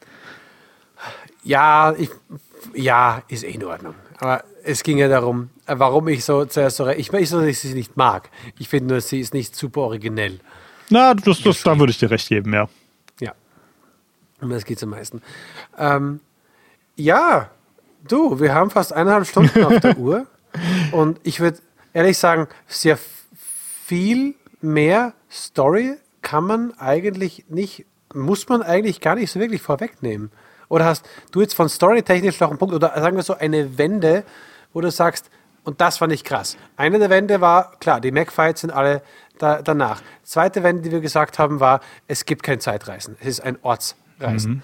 Äh, drittes war, äh, der eine Typ ist ein, ähm, ähm, ist, ist alles im Kopf und so weiter. Ich hätte zwei Gab's- Fragen an dich über das Spiel, die wirklich das, das ganze Spiel spoilern. Also wirklich harte Endgame-Spoiler sind. Das Okay, heißt, ich würde dann, hier äh, ganz gerne sagen, Leute, wenn ihr habt jetzt eigentlich noch nichts erfahren, was euch das Spiel vermiesen würde, da sind immer noch coole Twists und die Geschichten selber erleben ist immer noch fantastisch und das wäre hier ein ganz guter Punkt, Schluss zu machen. Äh, wenn ihr weiter noch hören wollt, was wir wirklich, also das Spiel vielleicht selber gespielt habt und hören wollt, was wir vom Ende halten, dann vielleicht noch dranbleiben. und Ansonsten. übersprengt das Kapitel. Ich werde es nämlich in den Kapitelmarken reinschreiben. Und dann können wir quasi ein, äh, wo ich jedes Mal vorher den Mega-Spoiler-Tag setze und am Ende, wenn nichts mehr gespoilert wird, kann halt der nächste Tag kommen oder ist halt Ja, ich, ich würde hier ganz, ganz ehrlich hier einfach sagen, ähm, Anko ist at da Anko auf Twitter, ich bin at goodgame2go Twitter, wir haben eine E-Mail-Adresse mail at goodgame2go.com. Ähm, wir freuen uns immer über Feedback, sowohl äh, Yes. auf Social Media als auch per Mail oder in den Podcatchern. Und dann würde ich sagen, ist das hier quasi die Abmoderation und jetzt reden wir wirklich nur noch mit den Leuten, die es entweder nicht interessiert, das Ende gespoilert zu bekommen oder die es selber gespielt haben und auch wissen wollen, was wir davon halten. Ja. Ähm, so, das war jetzt genug Zeit, die ich euch gegeben habe, glaube ich, um, um auszuschalten, um schnell zum Play-Button zu sprinten und ich schinde immer noch weiter Zeit. Anko, ähm, was, was hast- hältst du von der 2188 Story, also 2188 Story? Denn Ja. das ist ja im Grunde genommen die ursprüngliche Timeline. ähm, wo alles gestartet hat. Äh, es gibt immer ein paar Fetzen. Es ist schön untermauert, da es ja immer in demselben, mit demselben Hintergrund arbeitet, mit der Raumstation, mit der Ansicht von außen, die Raumstation. Und du kriegst dir da wirklich nie das Innenleben oder Charaktere mit, sondern nur diese Fernsehkästchen-Aufzeichnungen. Und da weißt du eigentlich immer, da bist du an einem besonderen Ort. Das sind besondere Aufzeichnungen. Äh, wahrscheinlich aufgrund der Länge des, des Durchspielens, die ich gebraucht habe, kam ich nicht immer ganz mit, mit allen Infos, aber den Großteil habe ich gecheckt, dass ähm, der A. Sekigahara äh, als Auftragskiller fungiert hat, um die Morimura da auszuschalten. Dass Morimura im letzten Moment noch ihr Gedächtnis quasi äh, in Nanomaschinen transferiert, in Informationen transferiert hat, um es auf eine der äh, Probanden quasi zu überspielen, um dort weiter zu existieren. Mhm. Äh, die Story. Und dass es noch, ich glaube, noch ein paar Leute geschafft haben, dass es ja. arge ist, dass die einzigen Überlebenden quasi die Klone von den auf der Raumstation, auf dieser äh, Raumstation lebenden Leute quasi Und das sind die einzigen nicht simulierten Menschen auch in. Ja. Das ist nämlich das nächste, dass wir uns im Grunde genommen in einer Simulation befinden. Wir sind weder Matrix. Zeitreisende, wir sind auch nicht Ortsreisende. Nein, wir sind eigentlich nur Daten, denn ähm, ich will da nicht allzu sehr in, ins Detail gehen, aber durch ein katastrophales Ereignis äh, herbeigebracht durch Chihiro Morimuras Forschung und äh, diverse Schwarzmarktangelegenheiten wird im Grunde genommen die menschliche Bevölkerung auf der Erde ausgelöscht. Nein, nein, nein, nein, das ist was anderes. Das ist, da geht irgendwas auch mit Krankheit. Nee, nee das sind die Nanomachines. Nanomachines. Sind das wirklich die? Ich bin mir ziemlich sicher. Also bei mir ist das schon ein bisschen Weil, her, aber ich bin mir ziemlich sicher, dass das äh, ich nein, nein, nein, nein, das ist was anderes. Äh, die, die Welt selbst hatte eine irgendeine andere Auslöschungsgrund. Es gab Schwierigkeiten und es gibt auch das Video, wo der Mann äh, in die Station rein will und sagt, hey, mein Kind nehmt doch mit rein. Wir haben es nicht. Und Ace Gahara sagt, äh, alles klar, ich oder einer von den äh, unseren Helden aus der Gegenwart, Zukunft sagt, alles klar, ich gehe raus, ich gehe mit dem Kind in einen Pott rein, wenn wir beide äh, heil sind, kommt sie mit rein. Der Mann, der Vater kommt nicht mit rein. Da geht es um eine Art von Krankheit. Menschheit ist am Ende und sie gehen rein und sie bauen an einem Projekt, um die Menschheit neu starten Sie, zu können. Siehst du, ich hatte das so in Erinnerung, dass äh, etwas schiefgelaufen ist mit den Nanomachines, die, ähm, die äh, Chihiro entwickelt ja. hat und das quasi zu diesem dieser Infektion geführt hat. Aber wie gesagt, ja, ich bin jetzt gerade in meinem jetzigen Playthrough bin ich nicht so weit und mein ursprünglicher Playthrough ist schon sehr lange her. Okay, nee, das, ist, das, das war so, das weiß ich noch im Kopf. Ähm, äh, diese Chiro Miramura soll eben mit ihren Mitteln äh, diese neue Welt mit aufbauen. Etwas, das eben Terraforming macht, etwas, was die Maschinen äh, quasi äh, programmieren kann, damit eben alles schön wird für Menschen, um da zu leben und an die Menschen selbst. Und das wird quasi in mehreren Kapseln quer durch die Galaxie geschickt, auf mehrere Planeten zu. Und bei der Erstellung dieser Software, weil sie auch Schwarzmarkt, äh, muss, war sie auf, weil sie weniger Geld hatte, ist sie auf Schwarzmarkt gekommen und hat dort Schwarzmarktteile gekauft. Und die haben in den Maschinen diesen Virus ausgelöst. In den Sentinels. Äh, da ist einer, von, einer zum nächsten, zum nächsten gehoppt, quasi haben sich gegenseitig angesteckt mit dieser Nanomaschinenkrankheit. Und das hat dazu geführt, dass manche sich von diesen Erinnerungen gelöst haben. Es hieß ja im, in der Story immer wieder davon der Fall, dass ein paar Leute diese Medis nehmen müssen, damit sie ihre Erinnerungen nicht verlieren, mhm. weil diese geschädigten Nanomaschinen auf sie übergesprungen sind. Äh, das war das, was du gemeint hast. Okay. Muss ich ehrlich sagen, würde ich jetzt auch gar nicht so ins Detail gehen, weil es in meiner Erinnerung leider schon zu weit zurückliegt ja. und unser Podcast und die, und sowieso der, schon mega lang ist. Aber ja. ich muss auch sagen, mir kam der Teil ein bisschen zu kurz. Ich habe tatsächlich auch externe Quellen gebraucht, um wirklich alles zu verstehen. Hm. Und ähm, das hätte, während alles andere gut für mich funktioniert hat, war gerade weil halt Leute mit ähnlichen Namen, die aber andere Personen waren, dort ja. dort in, in der Zukunft auf einmal waren und auf einmal die ganzen Verhältnisse andere waren. Also Yuki Takamiya ist zum Beispiel äh, die, äh, die Mutter von Natsuno Minami und im eigentlichen Spiel sind das halt Kindergartenfreundinnen oder, oder ja, Grundschulfreundinnen. Genau. Ähm, und so eine Sache. Und, und, das fand ich ein bisschen verwirrend auf jeden Fall. Und dann mhm. das andere Ding, ich kenne einige Leute, die extrem genervt sind von dem Klischee, dass es war alles nur eine Simulation. Was, was hältst du davon, dass, dass es am Ende doch alles eine Simulation war? Ich fand es eine Spur enttäuschend, weil ich äh, diese Auflösung von es war keine Zeitreisen, es waren Ortsreisen. Dann mir so, oh, okay, geile Auflösung, macht sehr viel mehr Sinn, geil. Oder es, es war keine, äh, keine, keine Transportdoktorreise, es war alles nur in einer Simulation. Ja, dann kannst du eh jeden Scheiß machen. Und dann ist es auch nicht verwunderlich, dass das und das, und dann, dann hast quasi die, ähm, komm aus dem Gefängnis Freikarte von Monopoly, mhm. wo du quasi, wo alles klappen kann. Weil es ist eh nur eine Simulation. Und du musst nicht drüber nachdenken, ob Nanomaschinen das wirklich könnten, ob sich der 426 aus seiner äh, aus der einen Maschine in die nächsten transferieren kann, weil es ist eh eine fucking Animation. Äh, Animation. Also ähm, Simulation. Simulation. Mhm. Ja, Simulation. Es ist eh alles dadurch erklärbar. Ja. Das fand ich schade. Ich fand schade, ich hab's, ich, ich, ich finde schade, dass sie es so gemacht haben, dass sie es nicht eine Spur intelligent, nicht intelligenter, nicht eine Spur eleganter gelöst hätten. Mhm. Aber damit haben sie so eine, so, äh, wie so ein, ein, ein, riesiges Banner, das sie drüber halten können. Alle eure, hey, das ist einfach eine Logiklücke, ist uns wurscht, Simulation, Simulation, Simulation. Und äh, so eine Not raus Karte. Ich, in der Story passt schon, weil sie ja quasi erst dann ankommen und dann haben sie eine Erde, die sie besiedeln können, also einen Planeten, den sie besiedeln können. Alles ist dann gut. Aber ich fand es eine Spur schade, weil dieser Reveal von wegen, ah, ah, keine Zeitreise, es sind verschiedene Sektoren. Das fand ich geil. Ja. Und es ist wurscht. Der, der, der Simulationsreveal war auf jeden Fall nicht so cool wie die davor.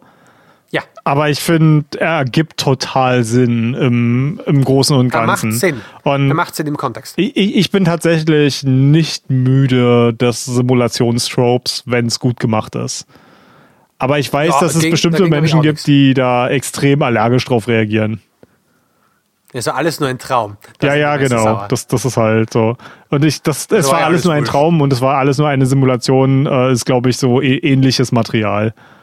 Hm. Also wie gesagt, es, es hat innerhalb der Story passt es ja auch rein und sie begründen es ja auch. Ich fand es nur nicht so elegant. Mhm. Es ist so ähnlich wie wenn du äh, ein, äh, ein, ein, ein Balletttänzer siehst und der macht eine mega geile Pirouette, damit hast du nicht gerechnet. Und im Endeffekt siehst du, ach so, die sind alle nur an Kabeln. Äh, gut, dann ist es ja wurscht, dass er keine Pirouette dreht, weil es kann ja jeder mit Kabeln. Bis du es mal selber versuchst. und dich total verhedderst. Oh Gott. 33-jähriger Podcaster hängt sich an. oh.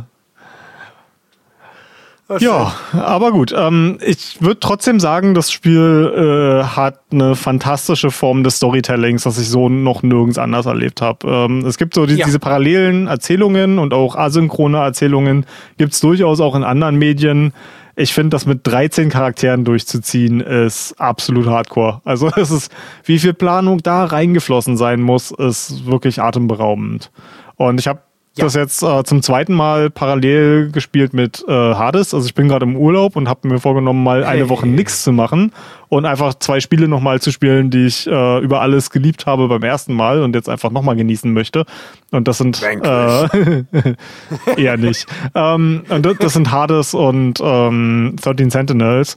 Und bei, ja. beide Spiele sind eine absolute Meisterklasse der Erzählung und ich werde hin und wieder, wenn wir auf das Gespräch kommen, mit meinen Bekanntschaften, die Indie-Entwickler sind, äh, hin und wieder kommen wir auf äh, Narration zu sprechen. Und ich werde öfter auch mal wieder gefragt, äh, ja, was, was, sind denn Spiele, die du empfehlen würdest äh, für, für gutes narratives Design?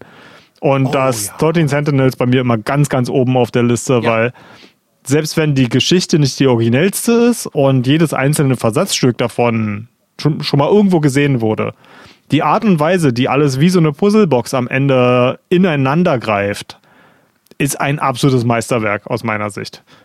Und ich würde jedem sagen, also ich meine, ich jetzt ein bisschen zu spät, das hätte man vielleicht am Anfang sagen sollen, aber wirklich jeder, der nicht total abgeschreckt ist von Anime-Schulkindern, muss das eigentlich mal gespielt haben, weil es ist wirklich, selbst wenn man die Story dann schon kennt, also kann ich ja jetzt insbesondere sagen, bei meinem zweiten Playthrough, nochmal zu sehen, wie alles wie ein Uhrwerk ineinander greift und zusammenpasst, egal wie man es spielt. Und ich habe jetzt beim zweiten Mal auch bewusst eine andere Reihenfolge genommen und alles passt so gut zusammen und funktioniert. Und das ist wirklich der Wahnsinn. Und ich hoffe, dass Vanillaware auch in Zukunft ähnlich ambitionierte Spiele und Geschichten erzählt. Ja, das kann man hoffen. Ja, dann Ähm, hast du noch was oder wollen wir noch- diesen überlangen Ja. Podcast für beendet erklären? zum Ende bringen. Ja, wir machen äh, zu einem eleganten Ende. Also erstmal. Das war alles nur eine Simulation. Ihr habt gar keinen Podcast gehört. genau. genau. Ich habe noch eine schöne Frage, die du beantworten darfst. Nämlich zweifach beantworten darfst. Einerseits für dich, andererseits für mich. Und ich mache dasselbe dann retour. Stell dir vor, du wärst einer der Charaktere bei 13 Sentinels. Wo wäre dein Aktivierungsknopf für den Sentinel, über den du drüber wischen mü müsstest? Darüber habe ich ja noch nie nachgedacht.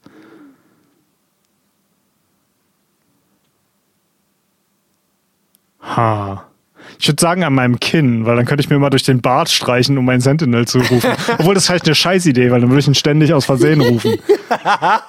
Gute Idee in der ersten Sekunde und eine Sekunde länger drüber nachgedacht, Scheißidee. Aber Pech, ich habe ja, äh, da Megumi mir in den Bart geschossen hat, äh, habe ich keine Wahl. In den Part geschossen, oh nein. Ähm, Okay. Und äh, wo, ich, wo ich dich äh, äh, abschießen würde, meinst du? Wo? Ganz genau. Und zwar, da kannst du auch ge- gemeine Sachen Ich, ich, ich würde ja sowas von in den Hintern schießen.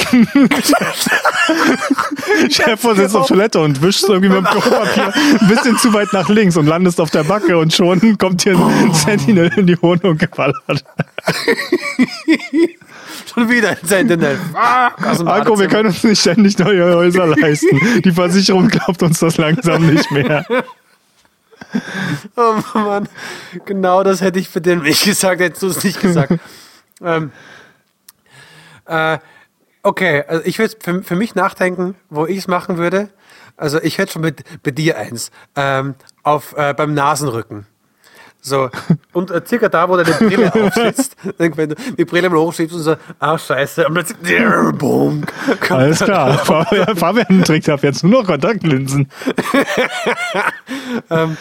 Und bei mir selber, ich weiß nicht, ich, ich glaube, ich würde so äh, auf dem, äh, na, hinten, also am Ober, Oberschenkel wollte ich sagen, nicht im Ober, am sexy Oberschenkel, nee, am, ähm, circa so am, am Trizeps hinten. Ja.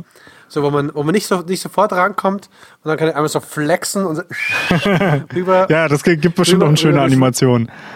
Oh, we- weißt du, was auch richtig schön gemein wäre, wäre äh, zwischen den Schulterblättern. Wenn du irgendwann nicht, dann merkst du nämlich irgendwann, wenn du nicht mehr gelenkig genug bist. kommst nicht mehr ran. Kannst du kurz drüber streichen? Oh nein. Oder noch besser, wenn du von deiner äh, von der linken Handfläche quer über den gesamten Oberkörper bis zur rechten Handfläche und dann muss ich es den ganzen Weg lang fahren. Das wäre auch schön. Alles klar. Anko, wir hatten ja ursprünglich äh, mal gesagt, wir wollten mal so eine Stunde anvisieren. Wir sind jetzt lange drüber und wir sind sogar schon nach der Abmoderation. Also würde ich in dem Fall auch ganz einfach sagen, danke fürs Zuhören. Bis zum nächsten Mal. Wunderbar. Äh, wunderbar. Macht's gut, Leute.